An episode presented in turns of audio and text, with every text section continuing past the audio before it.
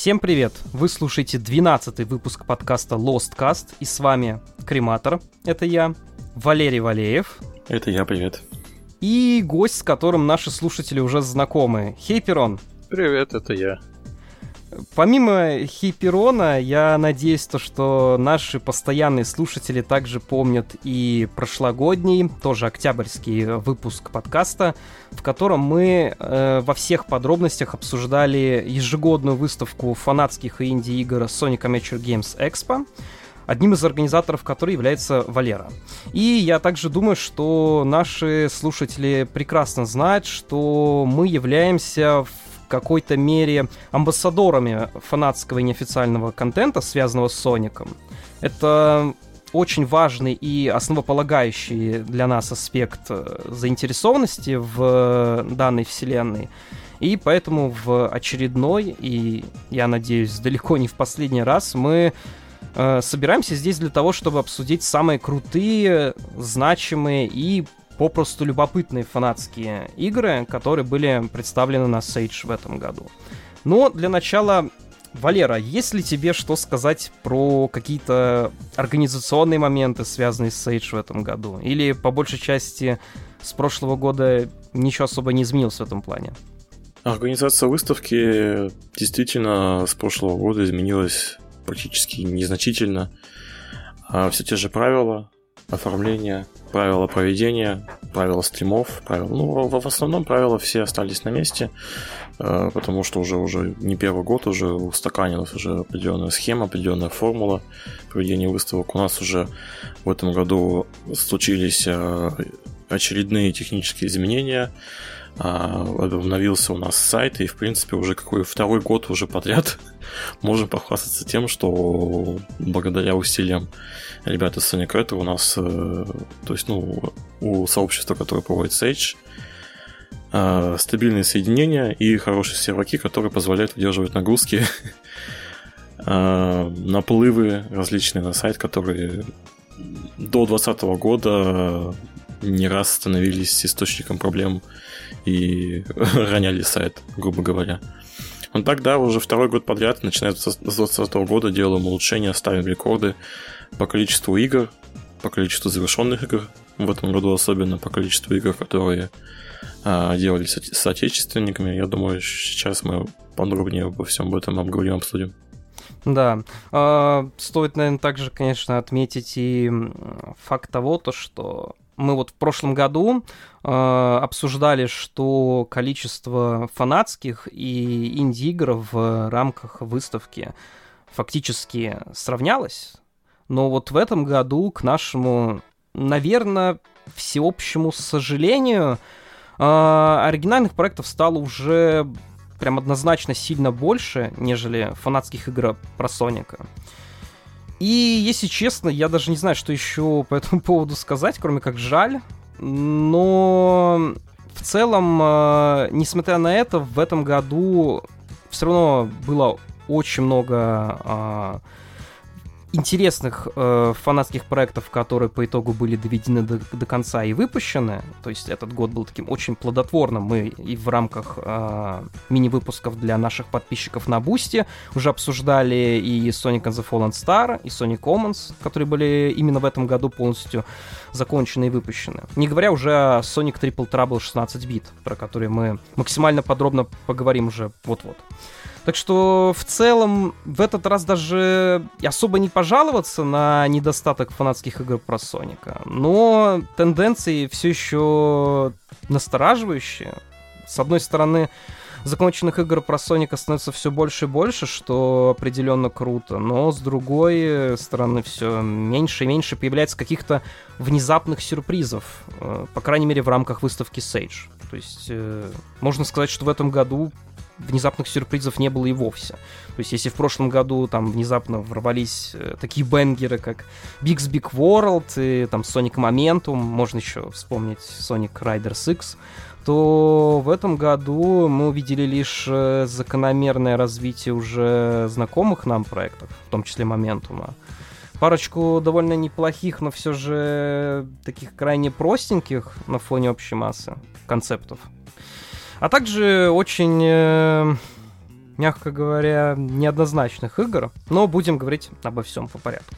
И я думаю, что начнем тогда с самого главного, наверное, релиза этого года в фанатском сообществе. Sonic Commons. Шучу, нет. Sonic Triple Trouble 16 бит, потому что Sonic Commons не было на Sage. А Sonic Triple Trouble, да, э, это игра от э, геймдизайнера под именем Ноа Н. Копиланд. Она вышла 3 августа.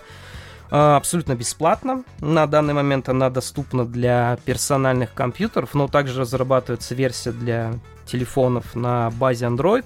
Вроде как в сети даже лежит слитая недоделанная версия, но если вы хотите поиграть на телефоне, то мы рекомендуем не качать эту версию, а дождаться нормальный официальный релиз. Тем более, опять же, игра абсолютно бесплатная, в этом нет абсолютно никакого смысла скачивать недоделанную версию. Э, и несмотря на то, что игра эта вышла еще задолго до проведения Sage, э, на выставке состоялся выход новой версии игры. Если не ошибаюсь, то это была версия 1.0.7, но на момент записи данного выпуска уже есть версия 1.0.8. А еще переводом этой игры на русский язык занимался Валера.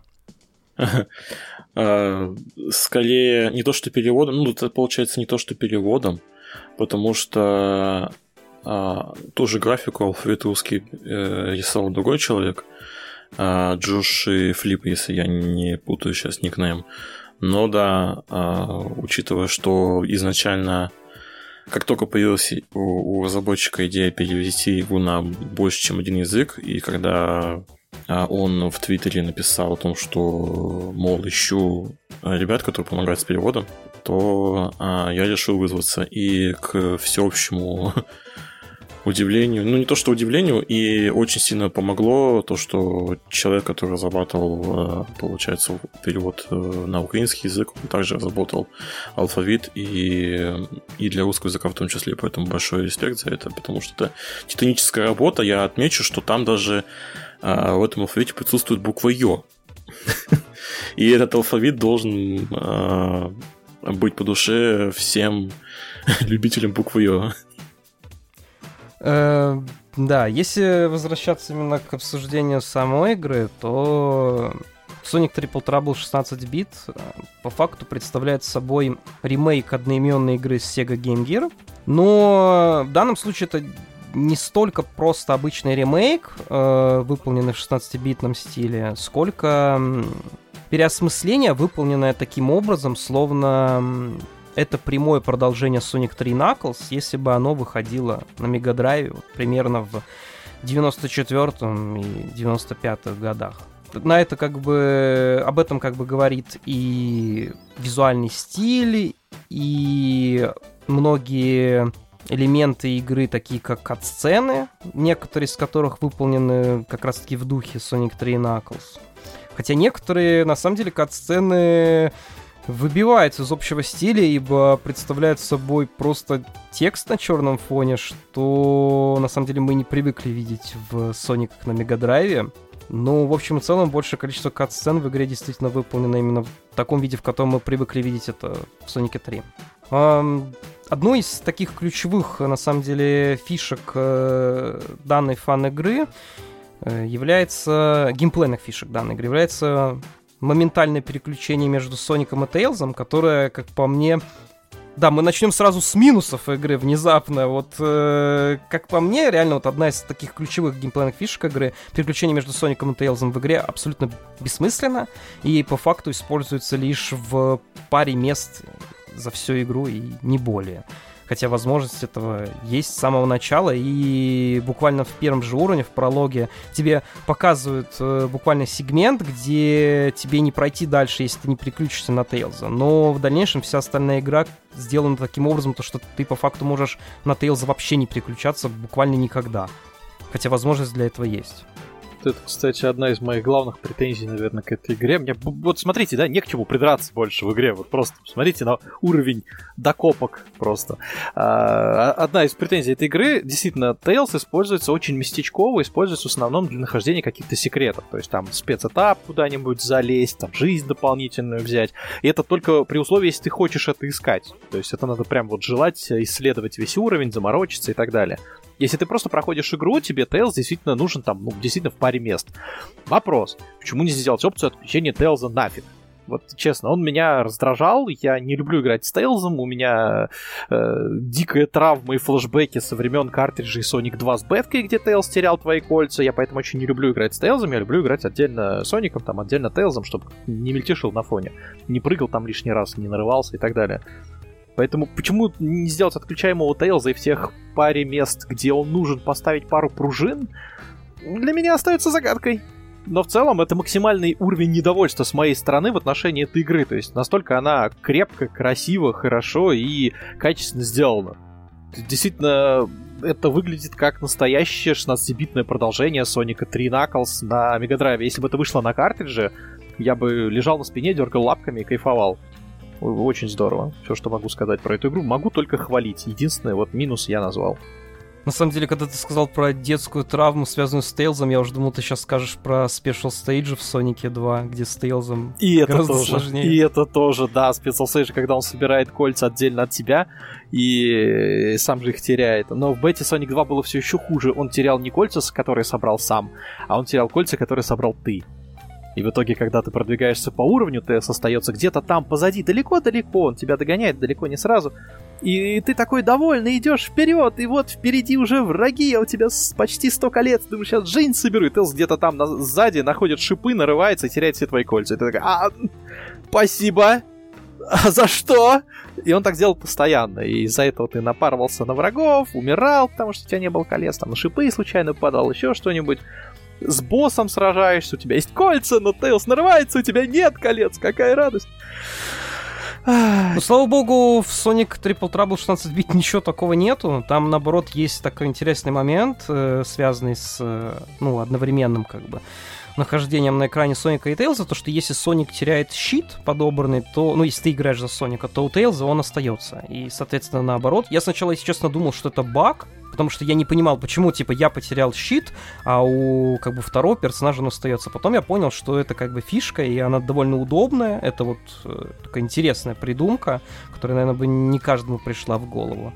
Но да, здесь такое есть. И вот э, Рон сказал про то, что это, наверное, единственное, к чему можно придраться в данной игре. Если говорить про какие-то еще мелкие, да, такие м, придирки к Sonic Triple Trouble 16 бит, то я еще также могу сказать, то, что вот в игре есть супер пилаут из Sonic CD. И я, если честно, не понимаю, зачем он здесь вообще нужен, то есть для чего его добавили. Я как бы могу понять, почему в этой игре есть дроп dash из мании, потому что, ну, он сейчас есть везде, Хотя там вроде были какие-то проблемы с ним, вроде в первых версиях игры, насколько я помню, был роллок, и это тоже доставляло некоторые неудобства для использования дропдэша, но потом уже с обновлениями от этой недоработки избавились. Но вот супер пилаут зачем здесь добавлен, я, если честно, не знаю. Вот. А если же говорить про какие-то более интересные вещи, то также из таких вот нововведений, если можно так сказать, в игру был добавлен э, желтый щит из Sonic 3D Blast, который работает аналогично хомингу из более поздних игр. Еще одной такой интересной, э, можно даже сказать, выдающейся особенностью Sonic Triple Trouble 16 бит является динамическая смена окружения, когда буквально за прохождение одного акта э, одного уровня его тематика может поменяться два, а то и три раза как Рон уже сказал, игра безумно красивая, в ней отличные спрайты, прекрасная цветовая гамма. И вот эта вот э, динамическая смена окружения, оно, конечно, только добавляет э, к эмоциям восхищения во время прохождения игры. То есть э, это действительно такая очень крутая фишка, и над уровнями была проделана просто колоссальная работа. Учитывая то, что это все конвертация с 8 бит, ребята не просто колоссально поработали, они еще очень заморочились со стилистикой. То есть э, за прохождением у меня не возникало ни разу ощущения того, что игра на самом деле не ром для эмулятора на 16 бит. То есть э, стилистически все очень хорошо подогнано, все смотрится очень цельно.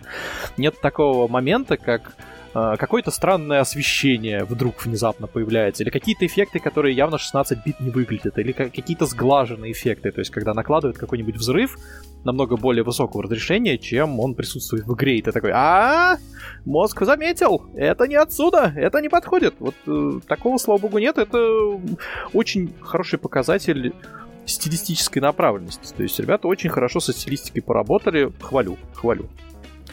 Э, Еще что можно отметить, это то, что в игре есть просто огромное количество всевозможных мелких отсылок, э, будь то музыкальная тема Наклза из бета-версии Соника 3, бэкграунд из, в, в уровне мета... Господи, как он там? Мета Джанглира? Мета Джанглира, да да, метод Джанглира. Э, там есть бэкграунд, который основан на отмененной игре Treasure Tales. Также там есть телепорт на одном из финальных уровней, который выполнен в виде хаб-локации из уровня Galaxy Fortress, который должен был быть в не вышедшей игре Sonic Extreme принципе, игра перенасыщена всевозможными гиммиками, многие из которых э, новые, и они все максимально органично вписываются в геймплей, эстетику уровней. И, в принципе, если уже говорить про уровни, то моим самым любимым, э, наверное, является X-Zeppelin Zone. Это полностью новый уровень, э, придуманный автором игры, которого не было в оригинальной игре на Sega Game Gear. Он тематически похож на уровни в духе там King Fortress из Sonic 2 и Flame Battery из Sonic 3 Knuckles. Ну, не знаю, он мне показался каким-то самым динамичным вообще и стильным во всей игре. А у вас какие уровни больше всего понравились? Запомнились. Вот уровень с паровозиком, это оттуда, или я что-то путаю с другой фанагрой? Да. да, да, да. Вот, вот уровень с паровозиком, там классная музыка, во-первых, играет, во-вторых, там именно вот этот поезд, а, он мне напоминает почему-то Sunset Riders. я не знаю, почему именно Sunset Riders, почему я вспомнил именно Sunset Riders. Там, по-моему, тоже был такой уровень на поезде. Вот. И из-за того, что... Уровень называется Sunset Park, что интересно. Да. Но он был в оригинальной игре. Да, я помню, мне просто музыка там очень нравится, и э, сам, сама по себе битва с поездом, грубо говоря, потому что поезд там, спойлер, это главный противник этого уровня, это оригинально это своеобразно. Я еще ни разу в жизни не нападал на поезд. Это максимум Final Fantasy каком-то было, но... где Final Fantasy, где Sonic.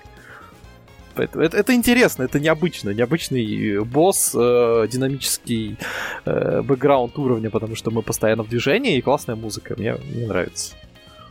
В принципе, вот если говорить про эпоху 8-битных игр про Соника, то, наверное, музыка из э, Sunset Park является самый культовый. То есть, может быть, еще Bridge Zone из первого Соника 8-битного да, тоже да. как бы очень любимый всеми. Но вот Sunset Park, наверное, то есть это настолько культовый уровень, что музыка из него даже присутствовала на оркестровом концерте в честь 30-летия Соника, который проходил в прошлом году. Мы, мы это даже тоже обсуждали. Причем вместе с тобой. А. Да. Валера, а у тебя какой любимый уровень? Мне больше всего понравился Tidal Plant Zone за счет музыки, во-первых, и за счет э, того, что там можно было полноценно покататься на, скажем так, э, водной лисе Sea. Там была полноценная секция, где можно было поплавать э, на этой подводке с Тейлзом. И там тоже очень было все динамичненько в плане. Постоянно менялось окружение тоже, где-то мы либо под, ну, получается, под землей, то есть вот в подземном локации, либо мы выходили, а, получается, в открытое море, практически говоря. Ну и музыка там больше всего мне понравилась. Ну и Atomic Destroyer это тоже один из, э, получается, хороших уровней в плане музыки, потому что там просто сногсшибательный ремикс получился на получается, то ли первый, то ли второй акт, но это был, не, по-моему, это был второй акт, да. Во втором акте получился сногсшибательный ремикс. А, и, в принципе, вся эта зона последняя, она очень хорошо отыграла э, свою роль именно финальной зоны, потому что там, как и в большинстве э, аналогичных зон из классических игр, там были различные развилки, там в том числе был использован один из неиспользованных гиммиков э, в плане перемещения на 4 секции. Там, блин, ну, может, ну, там выбирали, в зависимости от направления, нужно было пройти 4 секции, потом уже перейти к финальной секции уже э, к боссу. Да, я как раз таки сказал про телепорт из Galaxy Fortress и Sonic Extreme. Это именно он, да. Ну вот, пожалуй, эти два самые лучшие. Ну, в, в плане музыки в основном, но и, в принципе, уже было сказано, а, у разработчиков, ну, точнее, у одного разработчика очень хорошо получилось именно выдержать э, дух а, классических Соников, а именно Sonic 3 Knuckles. В большинстве аспектов, начиная от level дизайна и заканчивая как раз музыкой, потому что там видно, а, возможно, даже невооруженным глазом, что человек пытался делать максимально аутентичный опыт, аутентичный experience от прохождения игры. Да, в этом плане, конечно, Sonic Triple Trouble 16 бит, оно вот действительно, он действительно очень сильно напоминает Sonic 3 Knuckles в плане о, своего... Вообще все на самом деле. Там, как и в Three Knuckles, там же и... В Three Knuckles ты вспоминаешь, там тоже постоянно, постоянно был экшен, постоянно что-то менялось, была хорошая музыка, были интересные прекрасные зоны, э, динамика везде соблюдалась. Мне кажется, в Triple Trouble очень много чего есть вдохновленного Sonic 3 Knuckles. Э, даже по, да, это очевидно. по общей динамике и даже. В, вот динамика это действительно, наверное, то, что хочется хвалить э, сильнее всего в этом проекте, потому что, ну вот, мы обсуждали, опять же, Sonic and the Fallen Star, и мы сошлись на том, что это такая игра, которая ведет тебя максимально вперед, как, как по рельсе, с э, огромной скоростью, и в целом уровни там кажутся такими очень просторными, свободными. Ты ощущаешь чувство свободы и скорости.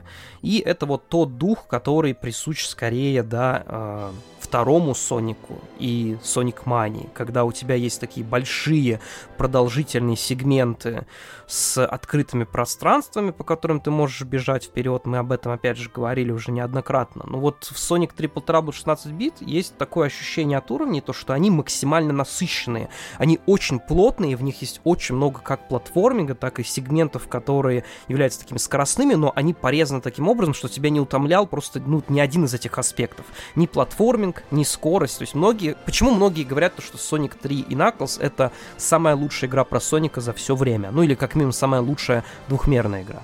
Потому что в ней вот соблюден вот этот вот гармоничный баланс между первым и вторым Соником, где в первом Сонике было очень много платформинга, очень мало скорости, а в втором Сонике, где было очень много скорости и не очень много платформинга. Вот в Sonic 3 Knuckles была такая вот э, гармоничная вот э, найдена середина, э, такой вот японский и американский подход. И здесь это просто выражено во всей красе. То есть в этом плане Ноа, он действительно эксперт, он э, прекрасно понимает, почему Sonic 3 Knuckles работал так, как он работает. Конечно, здесь можно эм, подискутировать на тему того, а зачем вообще здесь нужна привязка к э, Triple Trouble, ну, к оригинальной Triple Trouble на 8-битках, потому что мне кажется, с его скиллом и талантом можно было бы сделать полностью оригинальную игру со всем вот этим вот строением, с гиммиками, с э, тем, как он, как он графику сделал, музыку для игры. Видимо, он просто очень сильно любит оригинальную игру, э, и поэтому хотел сделать вот такой вот интересный тоже какой-то в смысле фанфик, когда э, такой вот медиквел какой-то, э, спиновчик с э, портативок на самом деле оказывается прямым продолжением последней вышедшей игры на Мегадрайве. И в этом плане здесь, конечно, есть многие сюжетные изменения э, по сравнению с оригинальной игрой, о которых мы, наверное, не будем говорить, потому что это спойлеры. А в данном случае это все-таки не настолько важно для того, чтобы ну, обсуждать эту игру, но все-таки важно для личного восприятия, когда вы сами будете играть. А мы, естественно, ну, само собой советуем ознакомиться с Sonic Triple Trouble 16 бит. Многие э, после выхода даже начали говорить то, что это вообще лучшая фан-игра про Соника за все время. Уж не знаю, можно ли действительно так сказать, потому что есть много не менее классных проектов, пускай и в иных стилях, но это однозначно невероятно крутая игра, которая уже вошла в историю фэндома как э, крайне значимое событие. И даже Кэти Ждановский, комьюнити-менеджер Соника, отвечающий за официальные соцсети, писала в Твиттере, что ей игра очень понравилась. Мне кажется, это вполне себе причина для того, чтобы уж точно найти время и ознакомиться с данным проектом. Тем более, что проходится она довольно быстро, там не два, намного... два с половиной часа, Да, наверное. не намного больше, даже, наверное, меньше продолжительность, чем у Sonic 3 Knuckles, если его склеить вместе. Значительно меньше получается по времени, как мне кажется, только если вы, конечно, не заморочитесь собирать все изумруды, перепроходить уровни, тогда да, это может затянуться на дольше. Но в целом это очень приятный проект, он недолгий, он хорошо играется, отличный level дизайн, прекрасная музыка и графика, все прекрасно. То есть, э, с моей точки зрения, это действительно очень хорошая фанатская игра. Я не могу сказать, что лучше, потому что, да, еще есть другие проекты, плюс, э, как всегда, вкусовщина тоже играет. Но это действительно очень достойный проект, очень стоящий. Я рекомендую тоже от себя лично попробуйте. Ну, я, в принципе, только могу добавить то, что общеизвестная история возникновение идеи для ремейка звучит так, то что разработчик а, однажды увидел а, в интернете пак из спрайтов, которые были нарисованы другим человеком, и который до этого тоже фантазировал на тему, что как мог быть выглядеть уровень, тот же Sunset так, по-моему, как раз был, потому что я этот спрайт, спрайтшит тоже видел в интернете. А, ну, если говорить коротко, то однажды, получается, разработчик увидел а, перерисованный 16-бит уровень Sunset Park и решил в таком виде попробовать сделать всю игру. Он отшучивался, что тогда не представлял, в какой монструозно большой, но тем не менее а, крепкий проект вот это все дело вырастет. Да. А, тогда, наверное, перейдем к э, следующему проекту, который тоже хочется а, немножко обсудить. Это Sonic Hoshi, игра, которая уже присутствовала на Sage в прошлом году, но которую мы в прошлый раз даже не упоминали, ибо тогда она представляла собой, пускай и симпатичную, но слишком уж э, такую маленькую и незаметную в общей массе демо-версию, по которой можно было лишь понять о ее визуальном стиле и ключевом нововведении в игровых механиках. Э, в отличие от Sonic Triple Trouble 16 бит, который является таким условным продолжением Sonic 3 Knuckles, как в сюжетном, так и в визуальном плане. Sonic Hoshi буквально стартует сразу же после концовки Соника 2, визуально пытается ориентироваться тоже на эту игру и пускай спускать заметными улучшениями как в анимации, так и в плане э, визуальных эффектов в целом. Э, но основным э, таким отличием данной игры от всех остальных является новый прием, который называется Star Dash, и который по факту является этакой заряжающейся версией Дэша после прыжка, который можно применять в воздухе как горизонтально, так и вертикально. Вообще, кстати, я такую обилку видел еще в какой-то фан-игре. Я сейчас вот не могу вспомнить, потому что это было довольно давно. И, по-моему, это был Sonic City, может быть, даже. Может быть, нет, сейчас не припомню.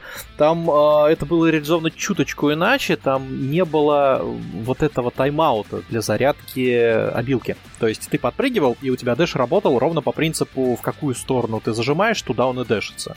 То есть двойной прыжок в любом направлении, каком тебе нужно. По-моему, там даже диагонально это было сделано, но в Sonic Oshi отличие, во-первых, это тайм-аут, то есть э, таким образом балансится немножко э, вот эта обилка, потому что ну, вверх можно подпрыгивать так до упора, сколько хочешь. Во-вторых, ты можешь прыгать только в четырех направлениях, то есть вверх-вниз, лево-право. Кстати, он вниз умеет? Я что-то не пробовал. Да. По-моему, да. да, да. Вот я, я что-то как-то сейчас подумал, что про вниз сказал, а я не пробовал ни разу. Ну да, то есть он в четырех направлениях ровно по крестовине это делает. Соответственно, диагонально куда-то там полететь для того, чтобы разогнавшись на спиндеше, подпрыгнув там на платформе, которая, ну вы знаете, вот это рамповый вот этот вот прыжок, это тебя вверх и далеко несет. Еще по диагонали добавить, чтобы там полуровня перелететь. Нет, так работать не будет, простите, ребята, спидранеры, думайте о других каких-то стратах. Этот вариант вам не подойдет. Ну, да, это первое, наверное, что выделяет игру э, от общей массы игр, сделанных в классическом стиле на Sonic Worlds. Таких обычно засилье на каждом Sage. И они все какие-то одинаковые, я после них не могу даже выделить хоть одну, потому что я во все поиграл, такой, типа, ну да, уровни, ну да, прикольно, новые уровни, побегал, а потом такой, а что это было-то вообще, из какой игры, что? Вот общая какая-то каша. Здесь хотя бы запоминается, что да, во-первых, у тебя есть э, новая обилка, Stardash. Во-вторых, чем еще запоминается, это катсцены внезапно у Sonic Коши очень интересно поставленные, хорошо срежиссированные катсцены. Их смотреть просто одно удовольствие. Они сделаны также в 16-битном стиле, ну, скорее даже, наверное, с примесью 32-битного что-то такое. То есть игра где-то с Сатурна приблизительно, не с э, Мегадрайва. Потому что там освещение, опять же, вот эти взрывы, немножко другие эффекты, которые более графонистые. Но там игра не пытается прям 16-битку упираться, но ничего в этом страшного особо нет она, в принципе, не косит. Вот. И вот эти самые катсцены, они классно поставлены, они очень динамичные, прям такие, то есть прям выделяется, мне очень понравилось. Да, я абсолютно согласен. Вот э, постановка катсцен это действительно абсолютно какая-то внезапная крутотень, да, которую мы обнаружили в Sonic Хоши, ибо, ну, такой небольшой спойлер, но э, данная демка, которая присутствовала на Sage в этом году, она заканчивается на супер эпичном батле Соника против супер метал Соника, и она просто выполнена как, не знаю, как э, 16-битная э, версия Dragon Ball Z или даже Джоджо, вот что-то в этом стиле, оно круто просто.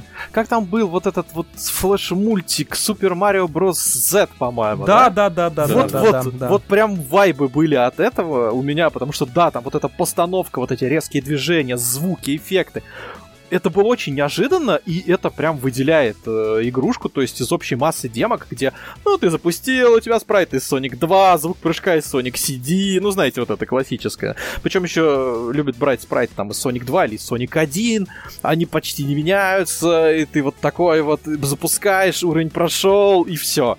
Здесь нет. Во-первых, спрайты, опять же, взяты из Sonic 2, но не дорисованы. Плюс это прямое продолжение Sonic 2. Это имеет смысл. А, во-вторых, катсцены просто цепляют. Ты проходишь э, демку, и у тебя такой, блин, как же это было круто. И в конце нас еще, в конце демо-версии, все как по лучшим заветам просто. Муа, э, комплимент от шеф-повара, клиффхенгер. И ты хочешь знать, что будет дальше. Ты же будешь ждать следующий сейдж. Ты запомнил красивые кат-сцены, ты запомнил классную постановку, в конце клиффхенгер, и такой, блин, я хочу еще. То есть ребята прям смогли заинтриговать меня. Прям вещь, вещь. Ну, еще хотел добавить, третье, что выделяет эту игру, а, это восстановление всякого бета-контента, использование да, его, да, переосмысление да. его и переиспользование вот в этой игре. То есть очень много вещей, которые были в бетках, в демках, от которых остались какие-то там спрайты, еще какие-то описания. Э, то все, что это можно было встретить там Sonic 1, Sonic 2 в бета-версиях, очень много из этого попало в игру. То есть э, ребята это переработали, ребята это доделали и реализовали. Например, очки, подводные очки для подводного плавания. Подводные очки для подводного плавания, что я несу, господи. А, очки для подводного плавания. А, в Sonic 3, как вы знаете, есть водяной... О, водяной. Водяной, да. Есть водяной щит-пузырь, который помогает дышать под водой. При этом он дает вам обилку баунса об землю. Sonic 2. В Sonic 2 не было таких щитов. Соответственно, при переходе из Sonic 2 в Sonic 3 пузырь мы использовать не будем. Мы будем использовать установленные из бетки очки, которые Соник надевает под водой, и это помогает ему под водой дышать. При этом не дает никаких дополнительных обилок. То есть он действует ровно так же, как водяной щит, но при этом не дает тебе доп. обилки. Пожалуйста, восстановленная штука из бета-версии, которая хорошо интегрирована в геймплей. Разумно и сбалансирована. Я бы даже сказал, что не в геймплей, а скорее именно вот в какую-то логическую хронологию, то что да, да, у да. нас еще пока что нет водяного щита, но уже есть такой вот условный прототип, который основан на фишке из прототипа, что прикольно само по себе, так оно еще и уместно. И в этом плане, конечно, Sonic Oshi тоже, вот опять же, напоминает Triple Trouble 16 бит, в том плане, то, что в нем есть просто масса каких-то отсылок, которые просто гармонично вплетены в в игру. Да, это вот очень здорово. Мне очень нравится, когда берут вещи из бета-версии, которые не попали в финальную игру, их адаптирует, перерабатывает и внедряет. То есть, ну, все знают, например, Сталкера и билдоманию, которая крутится вокруг него, где куча разных билдов, куча разных старых версий, куча вырезанного. Это все люди модификациями добавляют в основную игру, пересматривают, переосмысляют. А здесь то же самое, но с Соником. То есть там противник вырезанный, который где-то там в мануале встречался или где-то забытый спрайт его был. Нате, пожалуйста, вот вам зайчик, он прыгает. Он в бане еще был, правда, но это отдельный вопрос. Э, вот вам вырезанная обилка с подводными очками. Вот вам что-то еще. То есть э, это классная идея для фан-игры восстанавливать такой контент и внедрять его. То есть не в ту игру, в которой он изначально был, потому что эта игра уже доделана, она сбалансирована, она сбалансирована разработчиками с учетом реалий того времени, платформы и, в принципе, сложности игры. То есть, если туда это добавлять, это будет ломать баланс в какой-либо степени. Долго балансировать это сложно. Баланс это сложно. Все это прекрасно знают. Баланс это одна из таких вещей, которые уважаются мной в первую очередь, потому что сделать хороший баланс это очень тяжело. Поэтому перерабатывать и использовать такие вещи в фан-играх — это отличная идея. И вот за это прямо от меня личный персональный респект. По поводу впечатляющих касцен, обязательно зацените Sonic Hoshi демку, которая получила обновление после Сейджа, потому что там есть интересная и такая же впечатляющая захватывающая касцена при а, соприкосновении Соника и Большого Кольца. Там, Ого. там, да, я, по, я, под, я это дело проверил, я пошел там, нашел большое кольцо по советам самого автора, и то, что произошло, я пока до сих пор не понял, что это было. Но это было впечатляюще, так что посмотрите обязательно а, получается, последнюю демку, если вы собираетесь играть в Sonic Rush, обязательно зацените именно последнюю обновленную демку.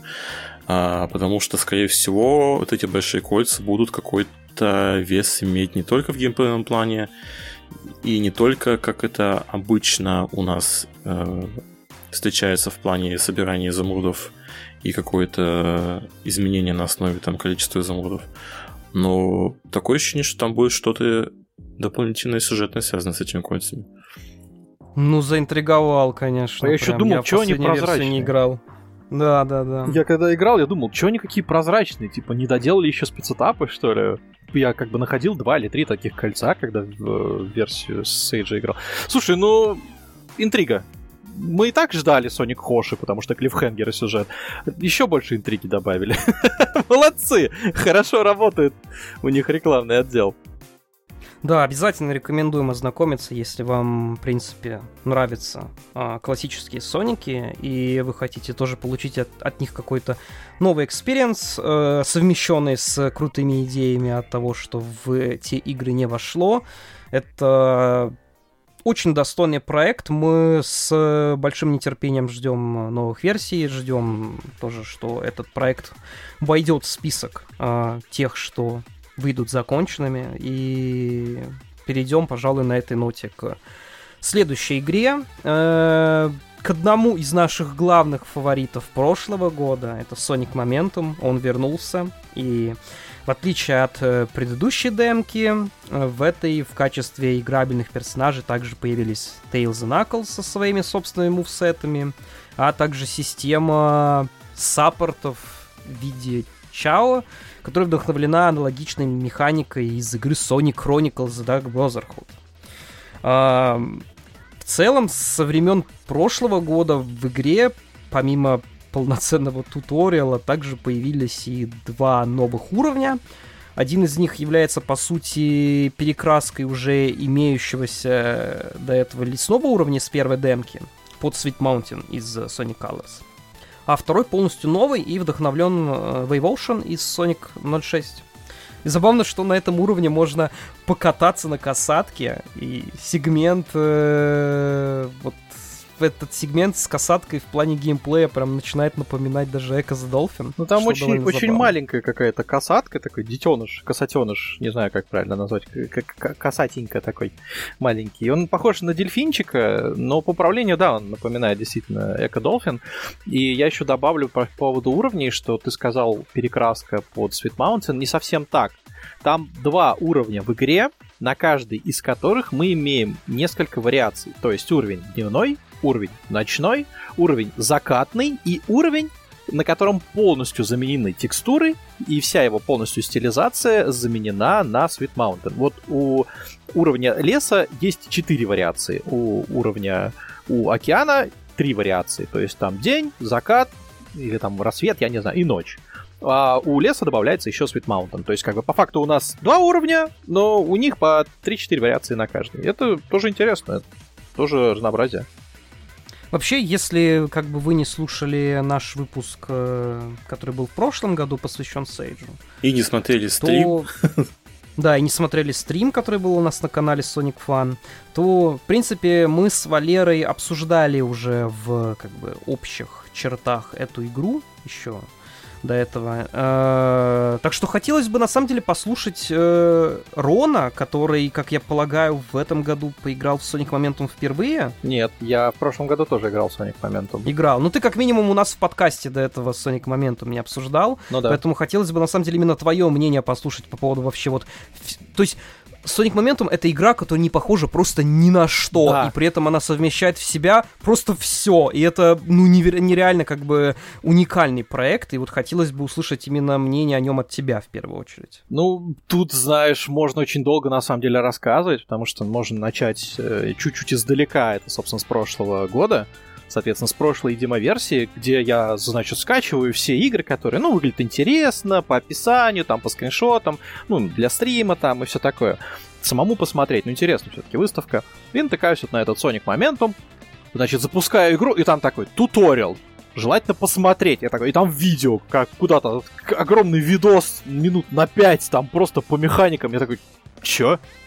Это, это что такое? Что, что это за игра? Почему так сложно? Почему такой большой туториал, да еще и отдельный? Ладно, хорошо, смотрю. Начинаю играть, и тут у меня просто вот в голове начинает перещелкивать. Это вообще не похоже ни на одну фан-игру по Сонику. То есть это абсолютно другое что-то. Это что-то... Я даже не знаю, как описать. То есть с виду это выглядит как э, классический Sonic Advance. То есть платформинг, прыжки, бег. Но как только начинается бой, как только ты начинаешь смотреть, что Соник в принципе может в этой игре вытворять, у тебя начинает взрываться мозг. И ломаться пальцы, потому что нужно эти комбухи как-то запоминать и набирать.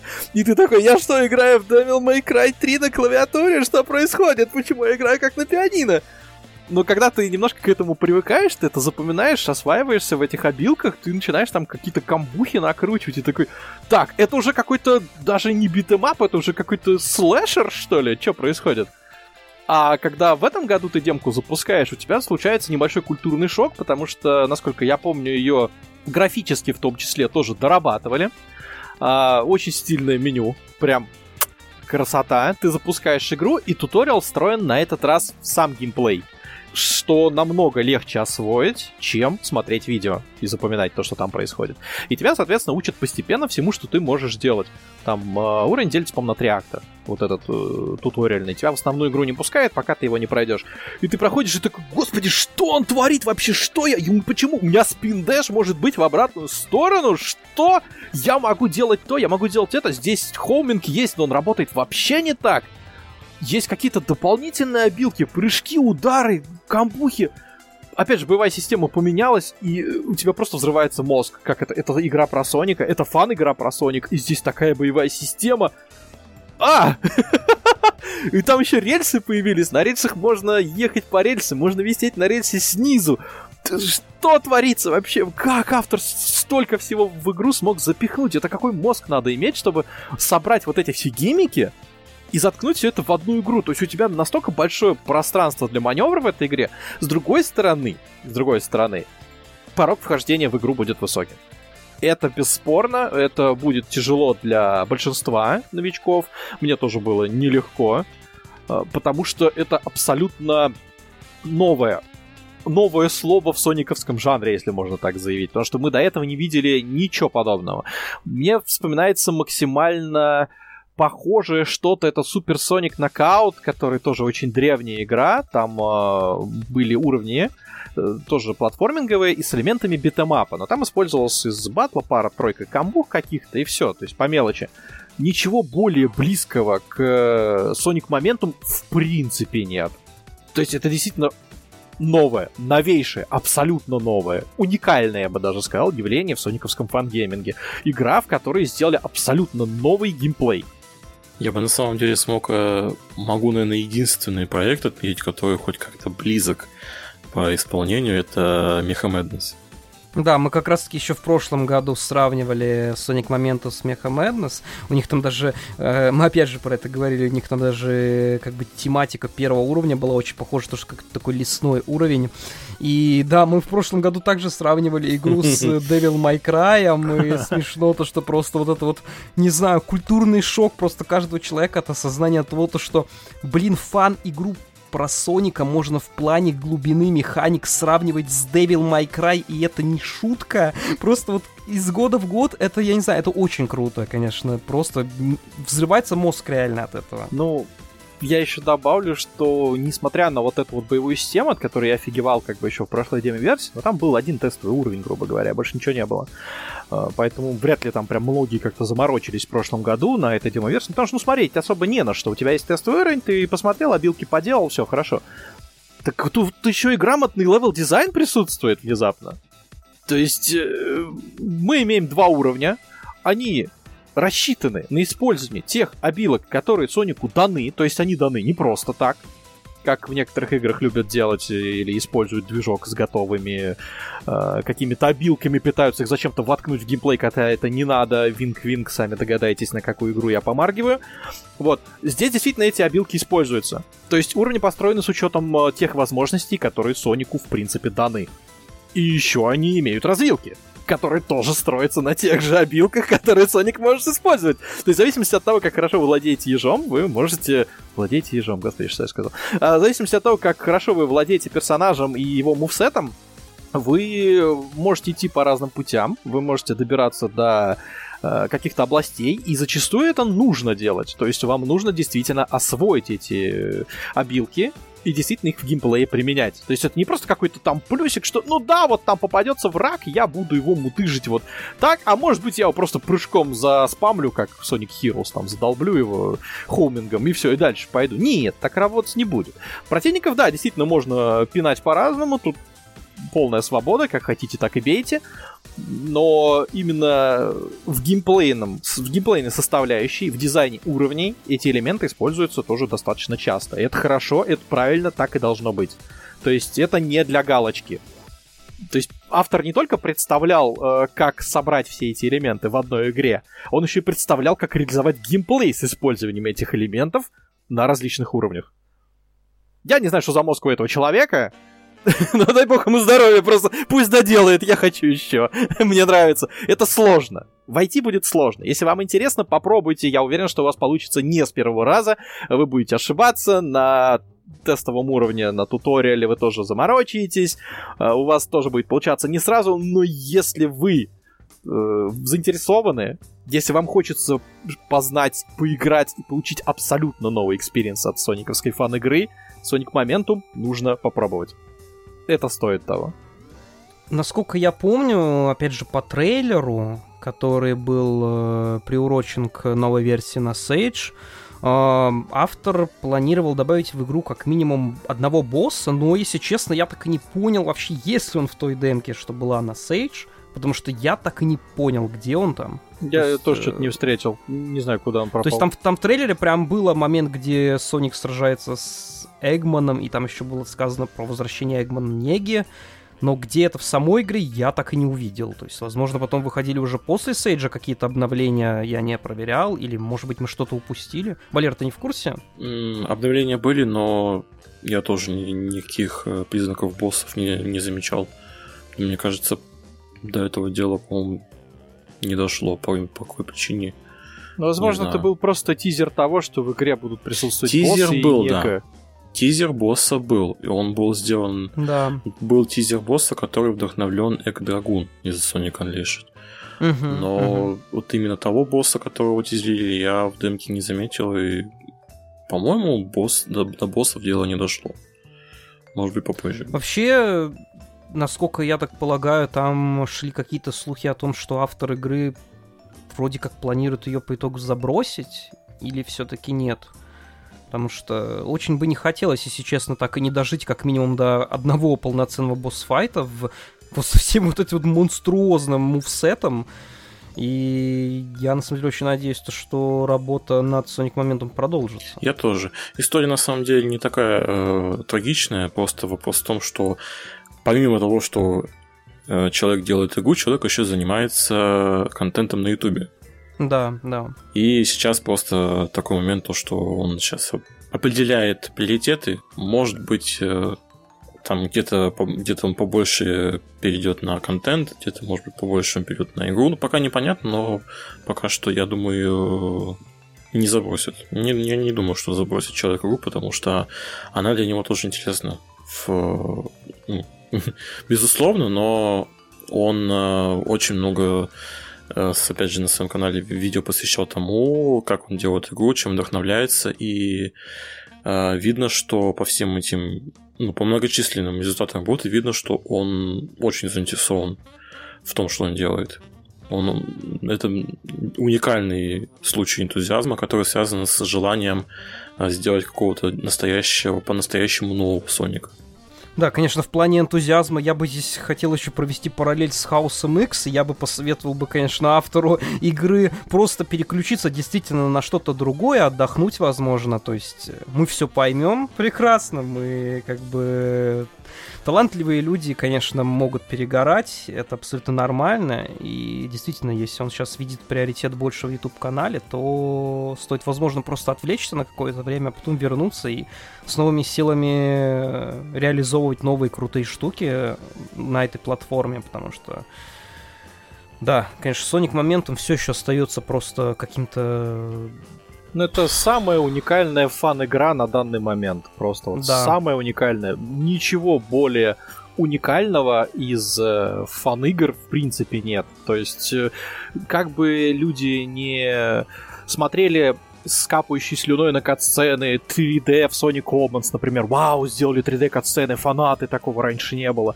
Как бы они не смотрели на House X с тем, что он вытворяет э, Sonic 2006, но это уже ремейк существующей игры, пусть очень качественно доработанный, с прекрасной графикой, доделанной.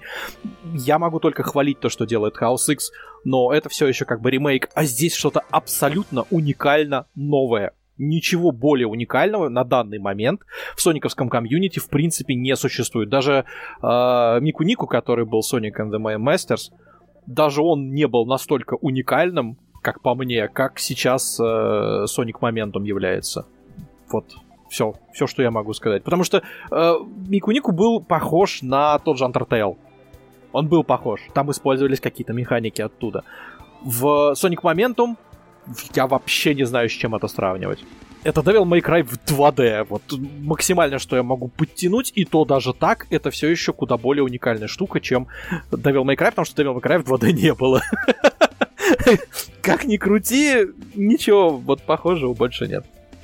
Ну, на самом деле, если все-таки говорить про какие-то уникальные штуки, то я думаю, мы как раз-таки дальше перейдем к еще такой достаточно уникальной игре, которая была представлена на Sage. Я бы сказал, необычный это... больше, чем уникальный, да. но да. Который тоже заслуживает внимания. А, это Chapter Zero A Dream Remember, а, который является такой смесью а, Sonic Adventure и э, ранних 8-битных игр в духе серии Wonder Boy. Из чего по факту вытекает такая вот э, незамысловатая, но, тем не менее, достаточно очаровательная головоломка с э, необычным визуальным стилем, а также сюжетной завязкой, очень такой интригующей о девушке-воине по имени Ичима, которая отправляется на поиски нового дома и способа спасения своего клана, клана Пакчамака. Рон, вот э, ты прям сейчас, вот прям перед записью этого выпуска запускал и допроходил уровни в этом проекте. Да, вот, я допрошел э... даже, и я скажу. Во-первых, наверное, это все-таки больше не Вандербой, а у меня почему-то ассоциация больше с Лодранером, хотя Лодранер более медленный. Но это вот что-то такое с 8-битного... Как там была игра, господи, про мыша, который носился по всему уровню и спасался Мэп? от кого-то. Да-да-да, вот у меня почему-то с Мэппи еще ассоциация идет, не знаю почему, но не похожа игра на Мэппи. Э, вообще игра очень простенькая на самом деле в своей сути, потому что все, что тебе надо сделать, это прийти на уровень и уничтожить, по-моему, 8 мишеней, которые на этом, или 8 или 10, которые расположены на этом уровне. То есть просто прийти, затыкать их копьем, либо использовать одну из магических способностей. Для этого персонаж владеет тремя. Либо это атака по полу огнем, либо это бросок молнии какой-то, энергетический выстрел молнии из руки, либо она взмывает воздух и сильно бабахает чем-то вниз, такой местный БФГ. И на этом строится прохождение уровней с такой вот простенькой механикой. То есть персонаж может прыгать, персонаж может бить копьем и использует три магических способности. Поначалу все очень просто. То есть ты просто проходишь уровень, появляются сначала платформы, по которым тебе нужно прыгать, потом появляются лестницы, по которым тебе нужно скакать и уже лазить, появляются блоки, которые можно разрушить, появляются э, вот эти эскалаторные ленты, которые тянут тебя влево или вправо, потом тебе нужно э, использовать магию для того, чтобы простреливать мишени сквозь стены, там висят, кстати, подсказки. Я не сразу допер, что это подсказки, как они работают, но потом до меня дошло. Там действительно на уровнях расположены подсказки, что тебе нужно делать. То есть кнопочка звездочки означает, что тебе нужно э, в этот момент удар, например, сделать. Ты нажимаешь, она подсвечивается. Кнопка там вверх-влево, значит, что тебе надо вверх там или влево. То есть она нажимается, это все подсвечивается на экране. То есть, ну, в принципе, система не такая уж сложная. Но, что меня удивило больше всего, под конец, где-то на... Там всего 14 уровней на данный момент, не так уж много. Где-то уровни на 10-11 в игре внезапно появляются противники. Ты такой, что? Я, я головоломку проходил, как бы я мишени ломал, я ломал стены, я влазил по уровням по лестницам, стрелял в мишени. Что это? А там какие-то странные серые существа, я даже не знаю, это ехидные или это какие-то псы. У них уши такие, как у э, собак, вот свисающие, здоровые, они серые. И самое интересное, на уровнях до этого мы видели маленькие такие бочонки, не бочонки, я не знаю, такие черненькие с э, бежевыми какими-то полосками на них. Так оказывается, это вот эти вот самые противники есть. То есть это либо какие-то каменные статуи оживающие, то ли что. В какой-то определенный момент они оживают, начинают нападать на персонажей. Ты ходишь, тыкаешь их копьем, там, магией, э, отбиваешься от них. А последний уровень это вообще босс огромную здоровую мишень с двумя такими, типа, кулаками, железными шарами. И ты с ним сражаешься. Ты такой, а, чё? И там еще как-то его лорд как-то там называют. Я забыл, к, сожалению, как э, его персонаж называли. Вот, и то есть, как бы, это головоломка, которая внезапно перерастает в, я даже не знаю, в бродилку, как это правильно назвать, к столванию даже какую-то там немножко. То есть ты все еще должен уничтожать эти мишени, но тут появляются противники, это начинает напоминать костлу, а в конце еще и босс. И такой, вау, и игрушка настолько сама по себе э, притягательно милая, что ли, какая-то. То есть она очень простенькая, и в то же время она э, очень приятно сделана, и, не знаю, есть какой-то в ней вот элемент притягательности, я не знаю даже, как это описать. То есть она простая, и этим она завораживает. Да, довольно забавно то, что автор игры даже написал нам комментарий под э, стримом, который мы проводили на канале Sonic Fun. Он был очень рад, что мы получили от игры удовольствие и разобрались с тем, как вообще работает магия в этой игре, потому что он очень Немножко сильно волновался, что да. да, что народ просто не разберется. И я так понял, что там были стримы от других э, других э, ребят, которые играли в игры Сейджа, и они в итоге бросали игру на моменте, где значит, появлялись вот эти вот мишени, которые нужно с помощью магии разрушать. И мы тоже стопанули на этом моменте, но по итогу Рун разобрался, и гигамозг его просто допетрил до того, что вообще нужно делать. Ну да, это тоже как бы такое, довольно мило, то, что вообще автор игры следит за тем, там, как его игру воспринимает, и в зависимости от этого делает какие-то поправки.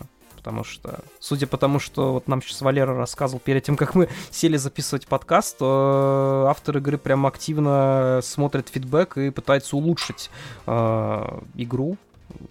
Это довольно прикольно. Ну, в том числе подсказки, да. Вот мне еще хотелось бы все-таки увидеть полноценный сюжет в игре, потому что на данный момент там есть только тайм-атак.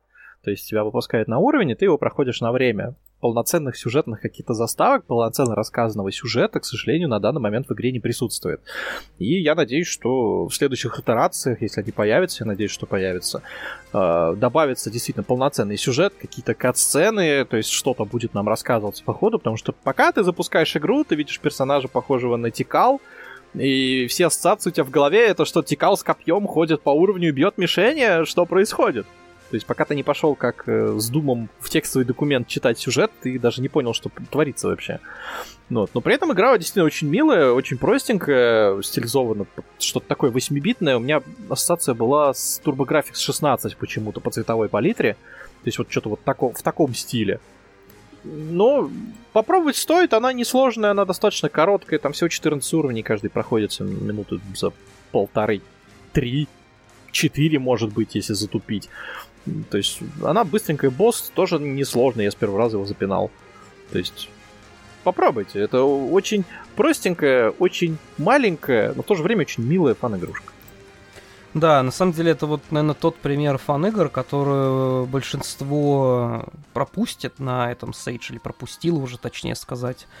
А нам кажется, что ей все-таки стоит уделить внимание, потому что из всех таких вот э, простеньких небольших проектов, это, наверное, та, которая нам запомнилась больше всего с этого Сейджа. Нельзя сказать, что это прям какой-то бенгер внезапный, который взялся из ниоткуда. То есть это все-таки такая очень простенькая маленькая игрушка, но которая точно сделана с душой. Этого как бы отнять нельзя. Ну и, наверное, от такой очень миленькой, приятной, никому незаметной игры мы перейдем к другой незаметной достаточно игре, которая уже не настолько милая. А это довольно такой необычный экспонат для наших подкастов, потому что чаще всего, если мы говорим о фанатском творчестве, то мы его там хвалим и восхищаемся им. В данном же случае мы будем обсуждать игру, которая на самом деле довольно плохая, и это тот случай, когда нам очень грустно, что она получилась такой, какой получилась. А, во-первых, э, наверное, стоит сказать пару слов об ее истории. Корни проекта идут еще в далекие нулевые, где-то, наверное, в 2005 или даже 2006 год. А, тогда один мой давний друг э, с русскоязычного форума Sonic World под ником Клонг, также известный как Мозгит, делал фан-игру под названием Shadow Dream, которая представляла собой этакую попытку скрестить серию игр про Соника с эстетикой, атмосферой и сюжетом, в первую очередь вдохновленные серией игр Silent Hill. А, помимо Клонка, над этой игрой также работали другие сторожилы Руфендома, Фунтик и Андрекс, которые несколько лет назад, уже без Клонка, решили попробовать возродить Shadow Dream, но по итогу откинули старую концепцию сюжета и сделали то, что по итогу стало игрой Shadow Sledder. Почему это грустно? В первую очередь потому, что Shadow Dream был очень э, уникальным, э, эстетически выверенным проектом с очень проработанным сюжетом и лором, который по ходу разработки несколько раз менялся, но который всегда представлял собой уникальный взгляд на то, какими могут быть хорроры про Соника. То есть это не такие дешевые детские скримеры и крипипасты с кровищей, наподобие вездесущего Соника Ксе, а действительно такой достаточно взрослый и атмосферный контент, которого по Соника на самом деле не то чтобы много. Shadow Sledder пытается сделать что-то подобное, но берет в качестве объекта вдохновения уже не столько Silent Hill, сколько игры Хидео Кадзимы, в частности, PT и Death Stranding, потому что Андрекс помимо того, что также является моим давним хорошим знакомым, э, является огромным фанатом творчества Кадзимы. Но, увы, если ты фанат чего-то творчества, это еще не значит, что у тебя хоть в чем-то получится достойно повторить стиль объекта своего восхваления. Мы прошли Shadow Sledder на стриме Sonic Fun, а точнее его прошел Кейпи Рон. И хоть мы с Валерой также присутствовали на том стриме, я думаю, что наиболее сильные эмоции от игры испытал именно Рон. Да. То, наверное, дадим ему слово. У меня много что есть сказать про Shadow Ladder, как говорится. Позвольте мне начать. Я опять же выскажусь по поводу Shadow Dream, которую мы с Жанкером дико любим. еще те далекие-далекие времена, мне даже до сих пор где-то пара демок валяется. А, я даже вызвался помогать клонку, я рисовал, рисовал. Я рисовал ему спрайт и Shadow для новой демо-версии, которая, к сожалению, так в света не вышла. Там был уже 360-градусный движок, который на тот момент стали появляться, и я помогал, там были специально мной созданы уникальные спрайты Shadow, где-то у меня на DeviantArt там валяются до сих пор. Не знаю, использует ли их кто-нибудь еще. И после того, как вот этот Shadow Ladder внезапно появился, мы такие, о, ну вот оно, вот оно. Мы любили Shadow Dream, мы даже сделали ремейк Shadow Dream, Shadow Dream Origins, это наш жанкером проект.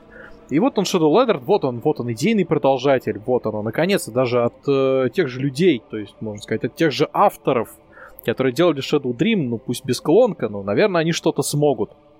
Из-за этого мне прям вот вдвойне грустно, потому что не смогли. От слова к сожалению, совсем.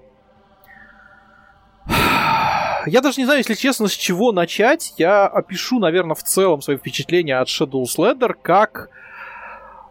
Это учебник, как не нужно делать игры. То есть... Знаешь, вот э, прежде чем ты, наверное, будешь дальше разгонять, я вот так просто, ну, для общего э, контекста, наверное, скажу, что в целом, как бы для тех, кто вообще не представляет, что это такое, Shadow Sledder это такая попытка сделать смесь э, классических игр про Соника, но с ужасным управлением и физикой, и головоломки, в которой порой полностью отсутствует какая-либо логика, а также основы геймдизайна и level-дизайна. Да. А теперь давайте чуть подробнее.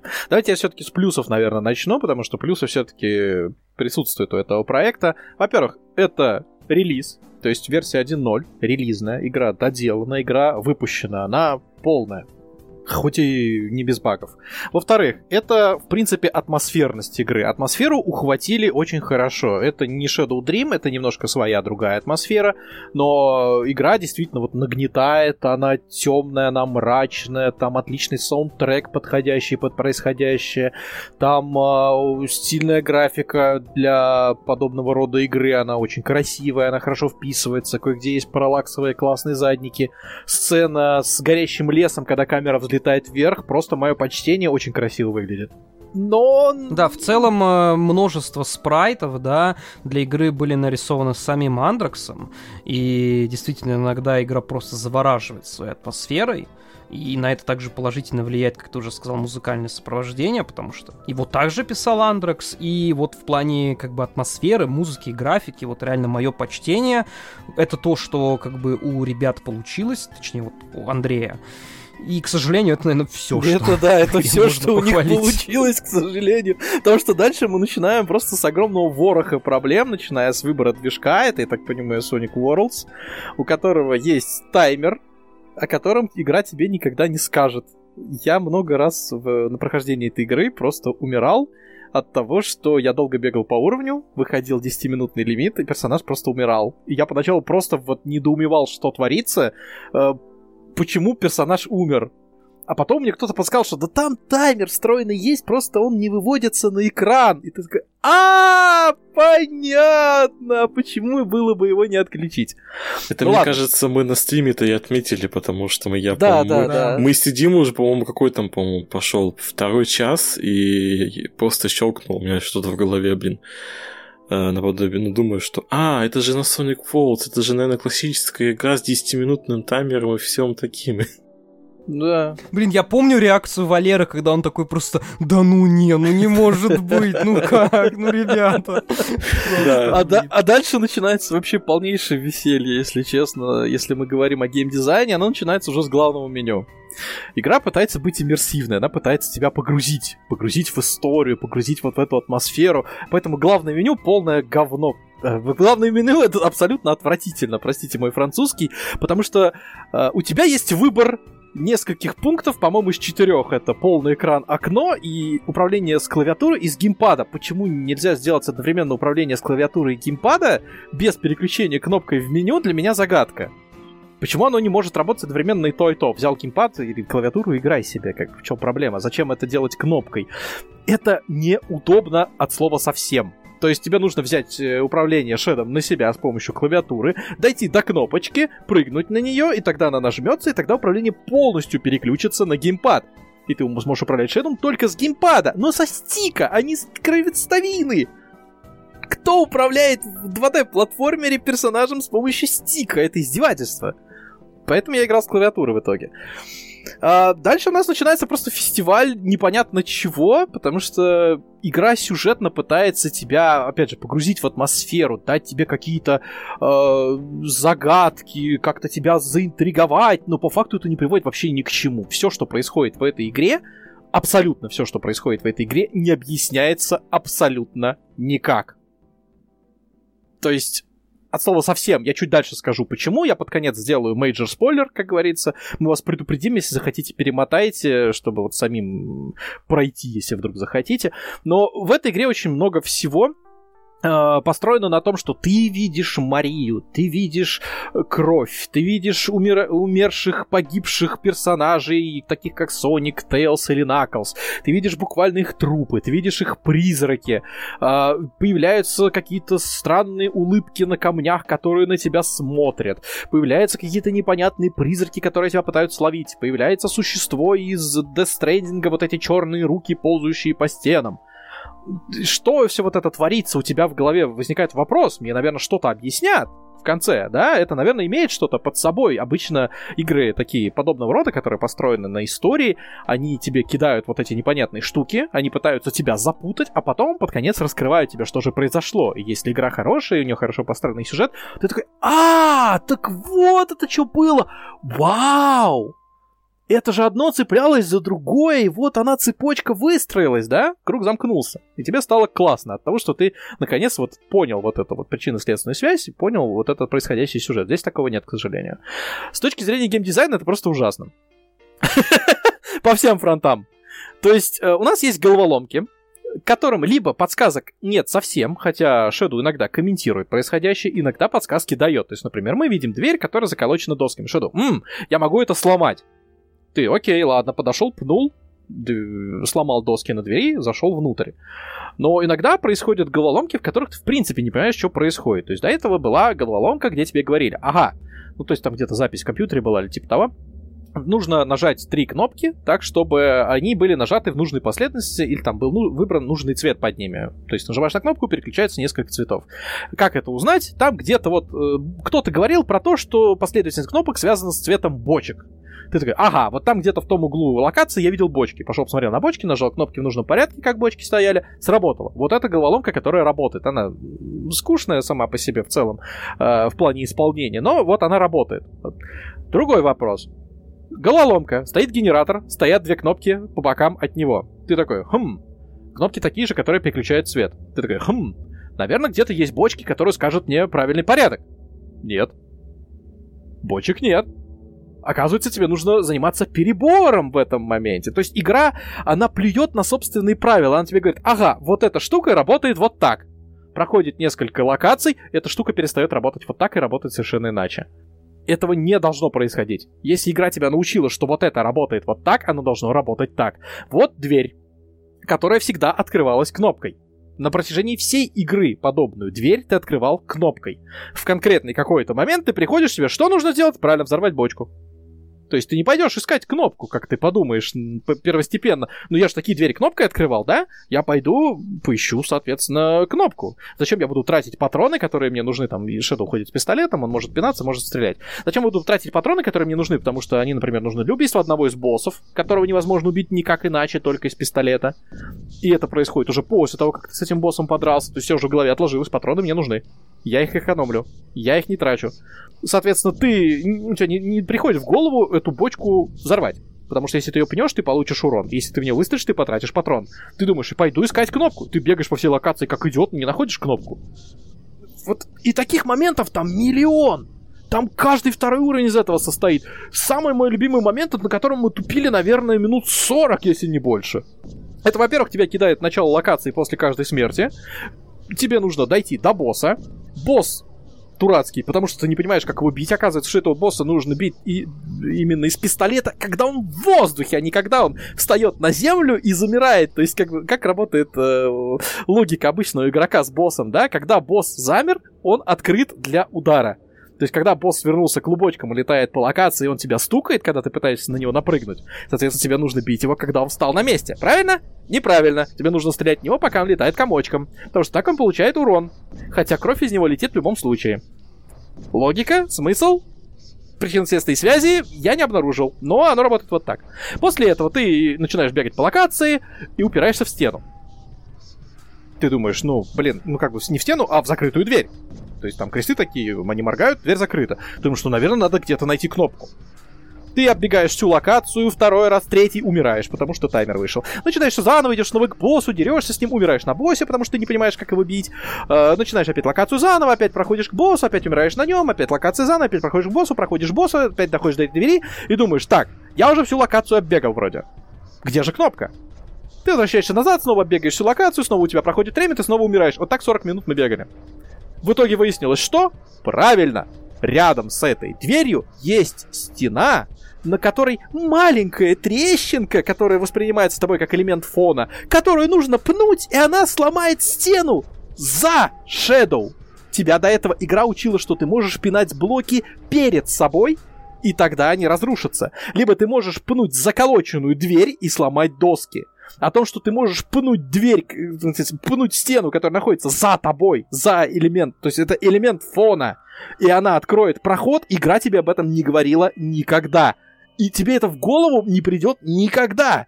Я это сделал чисто случайно, потому что я уже просто не знал, что делать. Я тупо бегал, нажимал все кнопки со скуки, потому что у нас мозговой штурм на этот момент шел. И я случайно попадаю по этой стене, там открывается дверь. Что? И... А! Что и сказали мы все хором?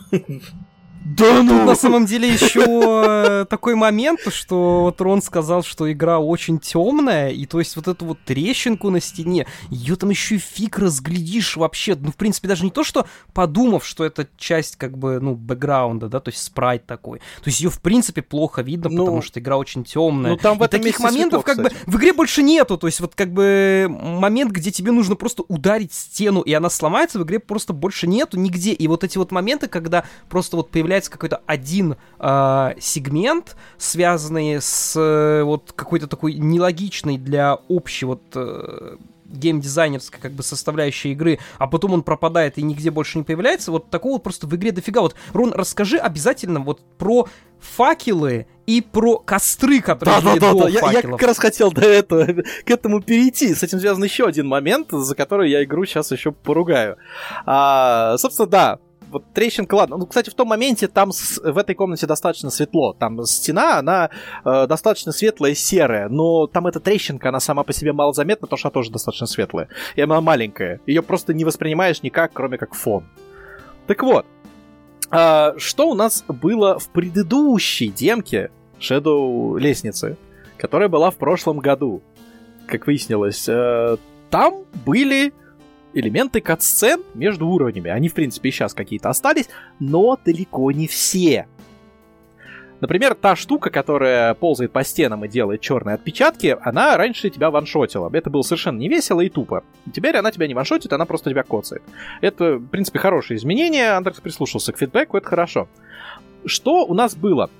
У нас был довольно длинный сегмент о том, как Shadow лез, кстати, по какой-то лестнице с большими ступенями наверх. Вот, залезал, встречал там, по-моему, призрак Марии или что-то в этом роде, его выбрасывал на какую-то непонятную локацию ночью. То есть он в темноте ночью пробирался куда-то по абсолютно темному лесу, и когда он начинал быстро бежать, у него включались реактивные ботинки, они начинали светиться. И в этот момент на тебя агрелись монстры. То есть ты должен был идти по локации так, чтобы не идти слишком быстро, чтобы не привлекать к себе внимание. Ты добирался до некой лачуги, тебя начинала преследовать фигня с лапками, э, с черными где-то там. Ну, она как-то по воздуху это делала, это выглядело глупо, это надо было переработать. А, значит, она тебя преследовала, ты прятался в итоге в какой-то лачушке, запирал дверь, и Шэдоу там то ли вырубался, то ли засыпал. А на следующее утро начухивался, выходил наружу, туман, утро, и что-то такое, черт, я помираю с голоду. И мы идем по локации собирать ягоды. Там 8 или 10, я не помню, сколько точно штук. Ты их собираешь, идешь дальше. К концу локации что такое? О, кострища. Холодно. Я замерз, нужно развести огонь. то есть согреться. А, нет дерева, потому что там то ли дождь до этого шел, то ли просто из-за тумана, оцаревшее все дерево, нужно найти сухие дрова. Где сухие дрова? Правильно, в той же лачушке, где ты был. То есть ты возвращаешься опять через всю локацию назад. Дебильный совершенно бактерик ненужный в этот момент происходит. Ну ладно, спишем это. Вот, возвращаешься в эту лачушку, берешь эти э, дрова, несешь их к этому кострищу, тебе надо разжечь костер. Как разжечь костер? Правильно, бегать вокруг него туда-сюда, реактивными тапками его раза с пятого-шестого ты зажжешь. Это было в предыдущей демо-версии. В этой демо-версии в смысле, в этой полной версии все намного хуже. Ты просто попадаешь на эту локацию сразу утром. Сегмент ночной с э, вот этой вот тихой прократкой с светящимися тапочками вырезан полностью. Ночевка в лачушке вырезана полностью. Лачушки в принципе сейчас не существует. То есть ты просто очухиваешься где-то посреди локации в тумане, Шэдоу встает, а, что это было? М, где это я? И все, и ты остаешься на локации абсолютно без представления, что тебе, черт твою, поделать, делать. То есть ты просто появляешься и такой, и чё? Ладно, я играл, я помню, ага, надо ягоды было собирать, да? Я иду по локации, да, действительно, нужно собирать ягоды. Но что тебе об этом не говорит. То есть ты собираешь просто какие-то красные штуки, непонятно, что это такое. Я вообще думал, что это цветы. Изначально оказалось, что это ягоды. А, вот, то есть ты что-то собираешь, непонятно, зачем ты это собираешь, на кой черт это надо э, это никак не подкрепляется ни геймплейно, ни сюжетно. А после этого у меня такая срабатывает в голове мысль, так, а тут же костер был. А костра нет. Оказывается, чтобы пройти эту локацию и открыть дверь в конце локации, тебе нужно побегать по всей локации и с помощью вот этого трюка поджиганием тапочками поджечь огромные тотемы, которые начинают гореть, когда ты пробегаешь мимо них, и они загораются. Причем это можно пропустить. То есть нет такого момента, где ты это делаешь и видишь, что он загорается. Потому что там единственный момент, где это должно, как я так понял по его мысли, срабатывать, это пружина в конце э, самой локации, где была лачушка раньше. Она тебя отталкивает, ты разгоняешься, и таким образом ты должен зажечь факел, и тебя там подносит немножко вверх, ты идешь дальше. То есть там выбраться просто прыжком не получится, надо разгоняться. Так прикол-то в том, что когда я разгоняюсь, я всегда сворачиваюсь в клубок, и я таким образом эту, этот факел не зажег, Соответственно, я не понял, что их надо вообще зажигать. Я не знал, что эта механика вообще в принципе есть. И когда они загорались, я на это даже внимания не обращал. Ну, загораются, загораются. Там не видно толком даже, что они загораются, если ты просто пробегаешь мимо них. То есть, если ты остановился, да, ты, может быть, заметишь, о, огонь пошел. А когда ты просто пробежал, ты даже внимания на это не обращаешь. И то есть, как бы, мы имеем абсолютно две нелогичных фигни, происходящих на уровне. Тебе нужно собрать ягоды и поджечь факелы. Об этом тебе не говорит никто, не дает абсолютно никаких подсказок. Игра тебе на это никак не намекает. И зачем это делать, тоже неизвестно. С точки зрения сюжета, здравого смысла и логики, черт его знает. Опять же, таких мест полно. Ты просто не понимаешь, что делать. Тюрьма. Сидит в ней биолизард. К нему идут трубы. Ты пришел такой, о, биолизард в тюрьме, и чё? И что мне делать?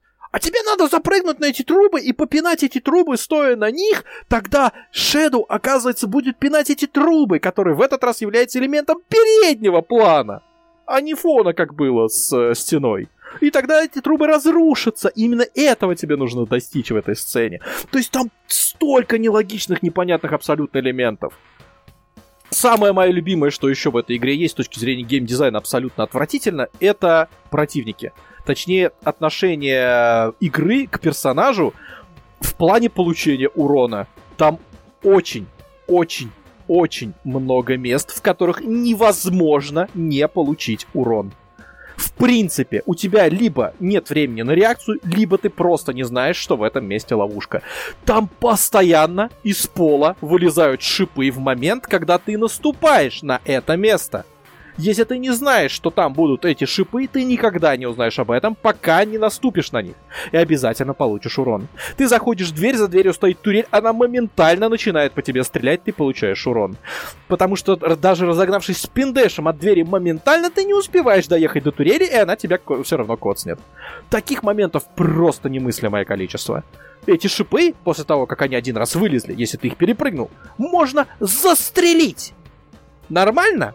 Об этом игра тебе тоже не говорит, что их можно застрелить. В один какой-то момент она тебя хотя бы обучает о том, что ты можешь застрелить сталактит. Не то чтобы обучает, она тебе намекает на это. А в один момент это нужно сделать, чтобы нажать кнопку и открыть дверь. Ну, там хоть какой-то намек есть. То, что тебе можно застрелить шипы, ты не узнаешь никогда, если только из трейлера. Потому что в трейлере, по-моему, этот момент был показан, что он застрелил шипы. По какой логике это вообще должно работать, что можно застрелить шипы? Или там появляются какие-то глаза на элементах фона, на бочках в основном. Появляется глаз. Ты идешь мимо глаза, он тебя коцает. Как тебя коцает глаз, я понятия не имею. Но ты можешь его тоже застрелить. Причем ты не можешь убить его в рукопашную. Ты не можешь убить в рукопашную шипы. Только застрелить. То есть, если ты потратил все патроны, ну, садись задницей на колючки. Ты молодец. У тебя нет вариантов. То же самое, как ты доходишь до того босса, который э, требует с тебя, чтобы ты попадал в него из пистолета, потому что по-другому ты не можешь его бить, не получая урона. Я вообще не уверен, что ты можешь его бить в рукопашную. Возможно, даже это не работает, потому что я всегда получал урон, и я не знаю, коцал ли я его хоть сколько-то. И бить его, как я понял, видимо, можно только когда он клубком летает. И получается, ты остаешься без патронов почти до конца игры, и ты такой идешь, а у тебя патронов нет, а там шипы, и ты такой, а, здрасте, моя задница уже готова к восьми новым дыркам. Хорошо, давайте. И все, и, и пол игры ты проходишь просто постоянно напарываясь на что-то. В какой-то момент ты понимаешь, что игра сломалась к чертовой матери, потому что там, например, есть момент с маяком, это явно баг, потому что до этого в предыдущей демке было, ты отходил на тот остров, получал ключ, открывал маяк, и через маяк куда-то там переносился. То есть ты зашел в маяк и все. Здесь ты заходишь в маяк, в маяке ничего нет. Ты такой, ну ладно, вышел из маяка, и зайти обратно ты уже не можешь. И у тебя сразу мысль, ну, наверное, мне в маяк и не надо. Раз я из него вышел, не могу зайти обратно. Оказывается, нет. Просто тебе нужно сделать то же самое, но маяк почему-то открыт изначально. То есть там тебе не требуется ключ для того, чтобы в него войти. И тебе просто нужно по маяку, оказывается, раньше ты просто заходил в него, и дальше шла катсцена. А теперь тебе нужно, отталкиваясь от стен, залезть наверх. Это не так часто используется в этой игре, отталкивание от стен, там, ну, в паре мест, может быть, и то, если ты сам захочешь, игра тебе об этом особо тоже не говорит. И таким образом ты продвинешься дальше и где-то там по каким-то... Что? Да. Shadow умеет еще бегать по воде, тебе об этом в один момент скажут, и ты попадаешь на восхитительную локацию, где, наверное, минуты две к ряду ты просто бежишь по воде, не делая больше вообще ничего. То есть, что? А потом Shadow засыпает. А потом Shadow засыпает. И это у него вообще постоянная проблема. Он постоянно засыпает. То есть, э, я Андрексу когда-то писал об этом еще после прошлой, поза, позапрошлой, по-моему, годней демки. По-моему, в прошлом году не было. Позапрошлой это, по-моему, было. А может и прошлой. Я ему писал о том, что у тебя Shadow постоянно засыпает, в начале э, локации он лежит на полу, и тебе нужно затыкивать кнопку для того, чтобы он встал с пола. Я говорю, это слишком часто повторяется, это не нужно. Он такой, ладно, я убавлю. Что сделал Андрекс? Он убавил количество нажатий, для, для того, чтобы Шэдоу встал с пола. Раньше у него надо было раз 8 ткнуть, теперь только 4. Прогресс но все равно это случается постоянно. За игрой это случается раз 5-6, может больше, я не знаю. То есть в какой-то определенный момент ты доходишь до конца локации, Shadow заходит за экран, или там экран темнеет, и ты оказываешься в новом месте, лежа на полу. Когда это случается второй раз, это забавно. Когда это случается в четвертый раз, ты такой, да ёкаламане. Это когда-нибудь кончится, в принципе, или нет? Это, это, это тупо. Почему? Почему это именно так? Что мы не можем какой-то переход нормально сделать? Катсцену сочинить? Катсцен в игре достаточно. Почему бы как-то по-другому это не сделать? Нет? И под конец, кстати, в последний раз, когда Shadow нужно так потыкать, нужно ткнуть его не 4, а 6 раз. Как раз вот после того момента, когда Shadow пробегает по воде, засыпает, очухивается на э, земле на полу. И такой, что вообще? Почему? То есть в этой игре тебе вот половине случаев тебе игра вообще даже не намекает на то, как решать головоломку, и то, что это вообще в принципе головоломка. И ты не понимаешь, ты что-то делаешь неправильно, или эта игра не работает. Когда Джанкер перепроходил Shadow Dream, Ой, Shadow Dream, господи, Shadow Лестницу. А, он хотел поиграть сам, он не смотрел стрим, ну, потому что он тоже любит Shadow Dream, он из уважения к Shadow Dream э, тоже хотел поиграть Лестницу. Вот. У него случился вообще софтлок. То есть в один момент дверь, за которой находится карточка, которая там должна тебе мост какой-то открыть, чуть дальше, она просто в принципе не появляется, не открывается. Совсем. Вообще никак. То есть мы смотрим на стриме, я попал в эту дверь. Просто шел, шел, шел, зашел в какой-то момент, зашел в дверь, получил карту. Он с, прям вот шаг в шаг делал то же, что я. Дверь не открывается. Вообще никак не открывается. Просто софтлок. Все. Пройти невозможно. То есть нам повезло еще на стриме. Мы могли бы вообще там завязнуть. как оказалось. И с чем это связано, неизвестно. То есть ничего не происходило. Еще момент вспомнил с головоломкой. Там есть светофор, как контрол. Он светит зеленым, ты можешь идти. Он светит красным, тебе нужно стоять на месте, или он тебя убьет. По светофорам отмечена область. черно-желтой полоской такой, типа опасность, не опасность, ну типа вот э, какая-то область отмечена. Прикол в том, что светофор работает дальше этой области. Зачем отмечать область, если светофор работает дальше нее? Ты вышел за область, ты чувствуешь, что ты в безопасности, светофор включается красный, ты пытаешься идти, потому что ну ты же вышел из области. Нет? Умирай. И вот, опять же, это что? Это геймдизайн? Это недоработка? Ну так таких недоработок по игре немерено. Еще мне всегда было интересно, я не знаю, может быть это так задумано, но во всяких компах Shadow находит информацию какую-то о прошлом, какие-то намеки на эксперименты, какие-то подсказки, которые подписаны символом J. И мне интересно, это кто? Не дай боже, это Джеральд, потому что Джеральд пишется через G.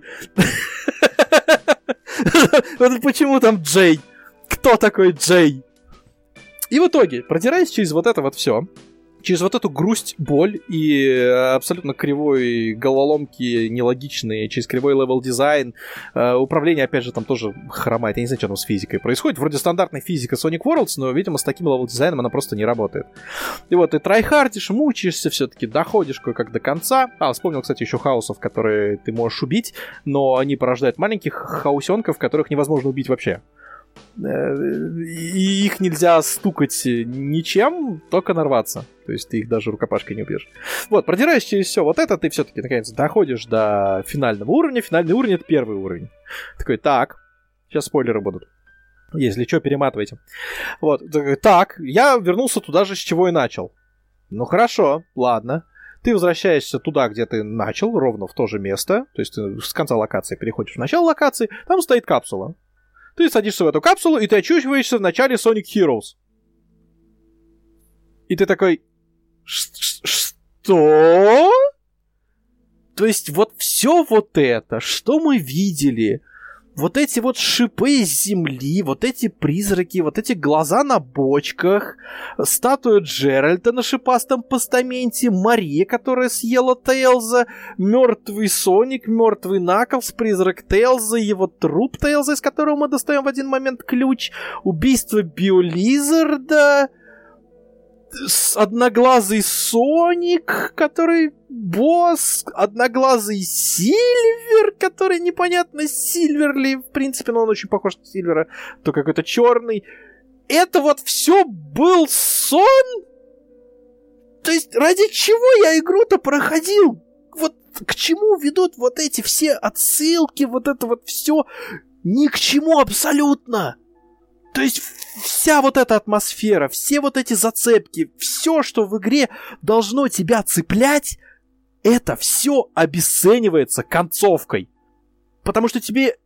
У тебя нет удовлетворения от концовки, тебе просто кинули в лицо, а, ну он спал. Представляете, вы играете в Doom, в Eternal какой-нибудь, да? У вас там демоны, ад, Марс, БФГ, черти, люди, война демонов и людей, который переместился уже на землю, пол земли разрушено, вы уничтожаете там самых больших демонов, пришедших, икону греха уничтожаете. И он такая, ну, Думгай, короче, спал все это время. Вот, а сейчас он встал и пойдет, попьет кофе, э, покушает бутерброд и в офис на работу. И чё? У вас после этого как, какое отношение к концовке было? Ладно, Doom как бы, это не сюжетная игра. Представьте Silent Hill какой-нибудь, да? Где вам в конце говорят просто, что это сон собаки. Вот, пожалуйста. Представьте, что это была бы официальная концовка Silent Hill. Что это сон собаки. Всего этого не было, и никаких психологических моментов, ничего, что как-то воздействовало психологически на персонажа, да? Что этого всего не было. Просто сон собаки. И вот, пожалуйста. На самом деле, вот э, вся вот эта вот замута с сном собаки, то есть сейчас это тоже будут э, спойлеры, но спойлеры уже не к игре, а к фильму «Лестница Якова», на которую как бы тоже отсылает название игры и многие какие-то аспекты атмосферы, да, вдохновения, потому что, ну, многие, наверное, знают, что «Лестница Якова» являлась э, главным как бы объектом вдохновления для авторов Silent Hill. И в «Лестнице Аков» как бы в концовке оказывается то, что все, что происходит в фильме, это как бы предсмертная агония главного героя, которую он видит перед тем, как попасть там в загробный мир. Но в чем как бы кардинальное отличие между э, лестницей Якова и лестницей Shadow. В том, что в лестнице Якова все, что видит главный герой на протяжении фильма, намекает тебе на том, что на самом деле он умер. В Shadow лестнице все, что видит Shadow, почти все, не имеет никакого смысла, потому что он видит места, в которых он никогда не был, типа того же маяка, да, там, или лабораторий каких-то непонятных, э, пещер, где он тоже никогда не был.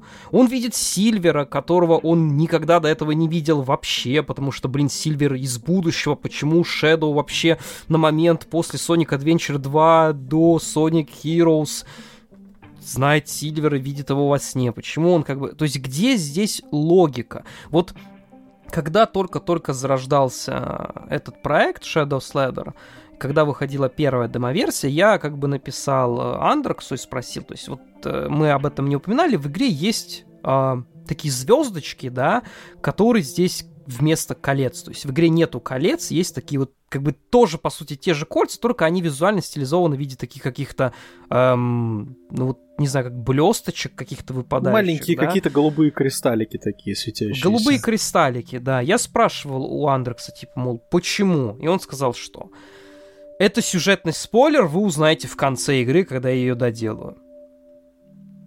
Не узнали. Я думаю, что уже как бы не стоит, э, в принципе, уточнять то, что нет ответа у нас на этот вопрос, что это были за звездочки. Как и, в принципе, по поводу большего количества вещей, которые в этой игре происходят. То есть идея, концепция игры, она понятна, но Такое чувство, как будто вот авторы игры, они не ухватили то, что делало как бы «Лестницу Якова» продуманным, интересным фильмом, и как бы тезисно вроде взяли все то же самое, напихали туда всяких разных штук из игр Кадзима, там, из Контрола, из Silent Hill, но при этом не ухватили самое главное, это то, что у этого всего должен был быть смысл какой-то. То есть, по крайней мере, по крайней мере, так кажется. Это все должно было иметь какую-то основу. То есть та же лестница Якова, еще один момент я добавлю. Почему там это работало? Там человек прошел войну, да? То есть у него есть психологическая травма. И начинается все с, вот, происходящее с его психологической, его больной воспаленный мозг, получивший вот эти психологические увечья, он начинает интерпретировать мир иначе. То есть мы имеем причинно-следственную связь. Почему его мозг работает так? Потому что он получил травму, психологическую травму в том числе. Соответственно, даже интерпретация трясущихся людей, которые там, вот как в Silent Hill, вот эти дерганные вот эти персонажи, можно интерпретировать просто тем, что у него предсмертные судороги, его глаз видит дергающееся изображение, его больной мозг интерпретирует это так. То есть, видите, как можно сложить это все одно за другое? Причинно-следственная связь есть. В Шеду лестнице, что у Шеда было из такого, э, что его могло бы сломать психологически? Шэдоу буквально вызывается на самопожертвование ради планеты и ради людей. Он настолько психологически устойчив, насколько это в принципе, блин, возможно для персонажа сониковской игры. Он сознательно пошел на смерть буквально. Как бы Какая травма могла его сломить настолько, чтобы его воспаленный больной мозг начал порождать вот все вот это, при том, что он лежит в капсуле, и он то ли клон, то ли восстанавливающийся Шеду после СА-2. Какую траву надо курить, чтобы так интерпретировать это все? как бы, как это, какую основу туда можно заложить? Я не представляю. То есть, как бы, задумка понятна, но реализация не привязана абсолютно ни к чему и не имеет под собой основы, не имеет причинно-следственной связи. Мы не имеем причины, мы имеем только какие-то следствия, которые появляются просто потому что. И вот на базе вот этого строится абсолютно вся игра. То есть, игра ничто. Грубо говоря, ничто. Все, что происходит в этой игре, не имеет основы. Оно происходит просто потому. Потому что. Вот потому что и все. Я не знаю, я очень разочарован этим. Потому что я действительно ждал какой-то развязки, я ждал какой-то разгадки, я ждал э, какого-то объяснения, которое нам скажет, что да, Шэдоу на самом деле, там, не знаю, где-то в киберпространстве, вообще его мозг оцифрован, а это лезут вирусы, которые переписывают его цифровое сознание, он пытается с ними бороться, там же файлы Джеральда, Мари, там Сарка, он в том же компьютере на Арке находится, и там вот это все творится. И вот, наконец, мы узнаем, что вот, и вот антивирус какой-то там в лице Соника, ну, я не знаю, там появился в конце, и Шэдоу объясняет, Шэдоу, алло, ты программа, ты искусственный интеллект, теперь успокойся.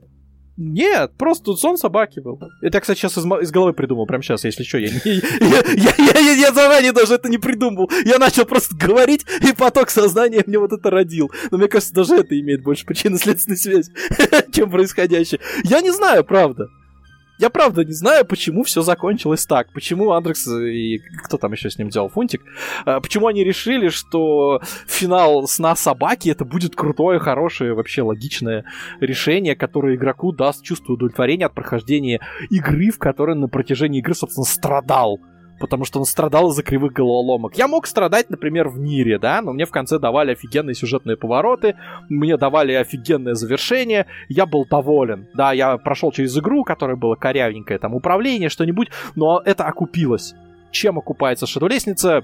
Ничем. Вот на этой грустной ноте я, пожалуй, свой рассказ про лестницу и закончу. А то дальше будут маты. Да, не знаю, в заключение про Shadow лестницу, наверное, можно сказать то, что когда мы на стриме все это проходили, я сказал, я не верю во время финала, это уже стало просто нашим локальным мемом, потому что, не знаю, на протяжении прохождения вот этой игры я, наверное, сильнее всех э, присутствующих говорил о том, что, мол, да ну давайте дропать, ну все, ну сколько это можно терпеть. А когда оно все закончилось, я настолько был ошарашен финалом, что просто сказал, я не верю. Я просто, ну не, ну, может, там есть вторая концовка, ну, то есть, как бы, там есть сцена после титров, которая просто является приколом, да, с отсылкой на конец Евангелиона. Которая, кстати, делает все еще не хуже. Да, то есть я реально, я думаю, может быть, там реально там есть еще одна какая-то секретная концовка. Но я написал Андрею, спросил, есть вторая концовка? Он сказал, нет. Нет. Ну вот как бы... Зато я, я есть в титрах этой игры. Вот это тоже такой момент интересный, да? Потому что когда несколько лет назад Андрекс начинал как бы разработку этой игры, он меня попросил протестировать там первая версия. Но, видимо, в какой-то момент ему просто надоело слушать мои недовольства по поводу там чуть ли не всех геймплейных аспектов, и поэтому к последним версиям я уже притрагивался исключительно как обычный игрок. Ну, видимо, зря на самом деле, потому что фидбэка мы ему писали очень много по поводу еще прошлой его демки, и я, и Джанкер писал, но Андекс почему-то воспринял это как хейт, хотя мы вроде подробно достаточно расписывали, что именно плохо работает, но он выдал фразу из разряда «критикуешь, предлагай», то есть, как бы, ну, мы должны были за него, видимо, игру доделать. Наверное, так это работает. То есть, когда ты приходишь в магазин, и ты покупаешь булку, а булка невкусная, ты приходишь продавцу и говоришь, я больше не буду покупать у вас эту булку, она невкусная. Продавец себе такой, ну, тогда пеки сам и приноси нам в магазин, мы будем продавать. Ну, вот это примерно так в моих глазах работает. То есть, как бы, ну, если кто-то на Западе не критикует эту игру, а Андерс видит исключительно положительные отзывы, у меня для этого есть очень простое объяснение. Ее просто дропают и ничего про нее не пишут. Потому что на Западе, ну, не принято расписывать, какая игра там плохая или типа того, особенно если это фан-игра по Сонику. Ну, ты запустил, тебе не понравилось, ты выключил, больше никогда не вспомнил про нее. Если тебе понравилась атмосфера, ты написал там несколько хороших слов о том, что, ну да, красиво, атмосферно, интересно, интригует. Потому что поначалу она действительно может интриговать, но потом это совершенно ни к чему не ведет только вопросы возникают. Поэтому я не удивлен, что Андрекс видел на Западе положительный фидбэк и говорил нам, а вот на Западе, вот людям нравится. Ну, так тебе отписываются те, кто нравится, а те, кому не нравится, молчат. Вот закономерный результат мы наблюдаем, к сожалению, он плох. Я очень хотел бы, чтобы лестница действительно выстрелила. Я правда хотел, потому что это наследие Shadow Dream. И я очень люблю Shadow Dream. Я поэтому проходил ее до конца в том числе. Я не бросил, я прошел до конца. Потому что я хотел, чтобы она... Я хотел найти вот этот момент, за который я мог бы уцепиться в конце там и сказать, ну, ну ладно, я мучился, ну, ну ладно, хорошо, вот. Нет. Нет, просто нет. Просто нету. Просто не случилось. Плохо. Грустно и плохо. Да, вот Рон, в принципе, сказал именно то, что я хотел сказать. То есть, чтобы наши слушатели действительно не подумали то, что мы там критикуем, просто, не знаю, хейтим агрессивно фанатский проект, абсолютно бесплатный, сделанный на чистом энтузиазме. Мы его не хейтим, мы его критикуем не потому, что он настолько плохой, что мы тут, ну, в ярости от этого. Нам просто действительно обидно, потому что... Э, Потому что могло быть круто, потому что истоки у этого проекта крутые, потому что есть потенциал действительно у такой вот атмосферной хоррор игры про Shadow, про Соника, неважно, да, то есть во вселенной, где можно вот разгуляться и показать, что ни одним эксе единое. И, ну, с какой-то стороны, конечно, получилось, потому что действительно на Западе у нас фидбэк такой э, положительный, потому что люди удивляются просто самому факту того, то, что это существует. Но проблема в том, что люди на Западе не знают то, что был Shadow Dream, который был действительно крутым. А тут, увы, ну, все не так. Ну, я думаю, что на этой, как бы, ноте мы завершим с какими-то такими подробными разборами э, отдельных проектов и уделим внимание другим э, фанатским проектам, про которые можно просто сказать пару слов, чтобы вы обратили на них внимание. Валера? Mm, ну хорошо. А, по поводу общей идеи, по поводу общих слов, а, хочется наверное, отметить то, что, опять же, в начале подкаста я хотел сказать о том, что уже второй год а, выставка ставит какие-то там маленькие, но все-таки интересные рекорды по количеству, в принципе, проектов по количеству а, в этом году по количеству завершенных проектов. Я даже не собрал некоторую статистику, и в принципе этот тренд на самом деле, ну, лично мне нравится, потому что а, много много лет, возможно, складывалось мнение то, что на Sage приходят игры, и, как правило, они там остаются на Sage. То есть не, далеко не каждый проект заканчивается или завершается уже полно, как полноценный, уже как полноценный. А, причины, на самом деле, всякие разные бывают, но это, в принципе, не, не, на самом деле не так критично, потому что, опять же, игры делаются на энтузиазме и, опять же, как сказали, за бесплатно. Но э, если кто-то там сомневается, что Sage в этом году может там был каким-то не таким, как в прошлом году, или в принципе э, все еще по какой-то причине сомневается, стоит ли вообще эту выставку поверить. Э, в принципе, можно сказать, что в этом году, наверное, пожалуй, самое большое количество завершенных проектов, в принципе. Э, и даже несмотря на то, что инди-игр по сравнению, ну, количество инди-игр по сравнению с фанатскими, тем более по сравнению с играми про Соника не очень сильно одинаково в плане баланса, но я хочу отметить, что количество контента в, час, ну, в каких-то, может, часах похождения в этом году больше всего. И э, в целом, просто задумайтесь, что в этом году на Sage было представлено 12 12 завершенных проектов, начиная от Shadow Ladder, э, заканчивая э, модификациями на Sonic Riders, которые были представлены в количестве двух штук. То есть это был Riders DX и Riders Tournament Edition. В общем, количество из, э, из проектов было также рекордное количество участников соотечественников. Я насчитал, получается, 3, 4, 5, 6, 7, 8, 9 проектов. А в, в число этих проектов также входят, э, может быть, на прошлом, в прошлом году обсуждали э, трехмерную игрушку про Тейлза, которая называлась Tales... А... Я подзабыл, как она Lost Land, по-моему. Ну, Lost Land она называется сейчас. Она до этого называлась то ли uh, Tales Adventure, по-моему, тоже. По-моему, там было слово Adventure. Да, по-моему, Tales Adventure, по-моему, да. Да. Но в этом году очень большое количество соотечественников, включая э, парочка проектов от ребят, которые выступали на Game Jam в рамках Super Famicom, передаем им привет. А, можем опять же вспомнить то, что тот же Super Sonic Cooking такой же культурный шок произвел на, на людей. Да, очень тоже маленькая и очень приятная, прикольная игрушка. Ну вот, да. Ну, она хоть и маленькая, но в принципе ее тоже можно считать законченной, потому что, ну, как если проект сделан от и до, то почему бы не считать его завершенным? Потому что это, это Да, там не... графика очень классно стилизованная была. Да, да. А, ну вот получается, такой сейдж получается рекордный практически во всех, ну, рекордный в большинстве областей. Ну, не областей, но в принципе направлений.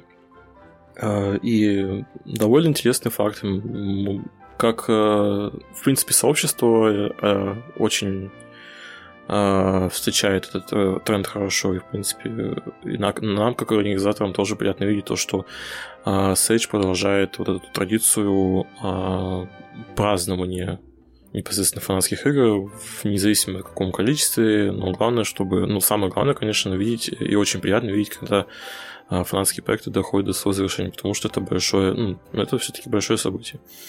Если какие-то мелкие, если очень-очень мелко пробегаться по остальным играм, конечно, все игры перечислять это очень долго, но что-нибудь мелкое можно... Ну вот э, мы бы обсудили бы, я думаю, с удовольствием Sonic the Fighters Blitz, тот же.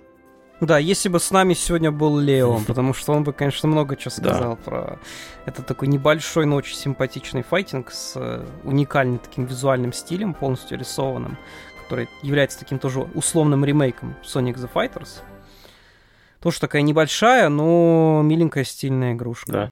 Мы можем также отметить э, игру, которую мы также проходили на стриме, это Sonic Aim Tour. Это тоже такой своеобразный, на самом деле, проект очень интересный, хоть и э, намного мельче по сравнению, ну, в плане количества контента по сравнению с остальными играми, тем более полноценными.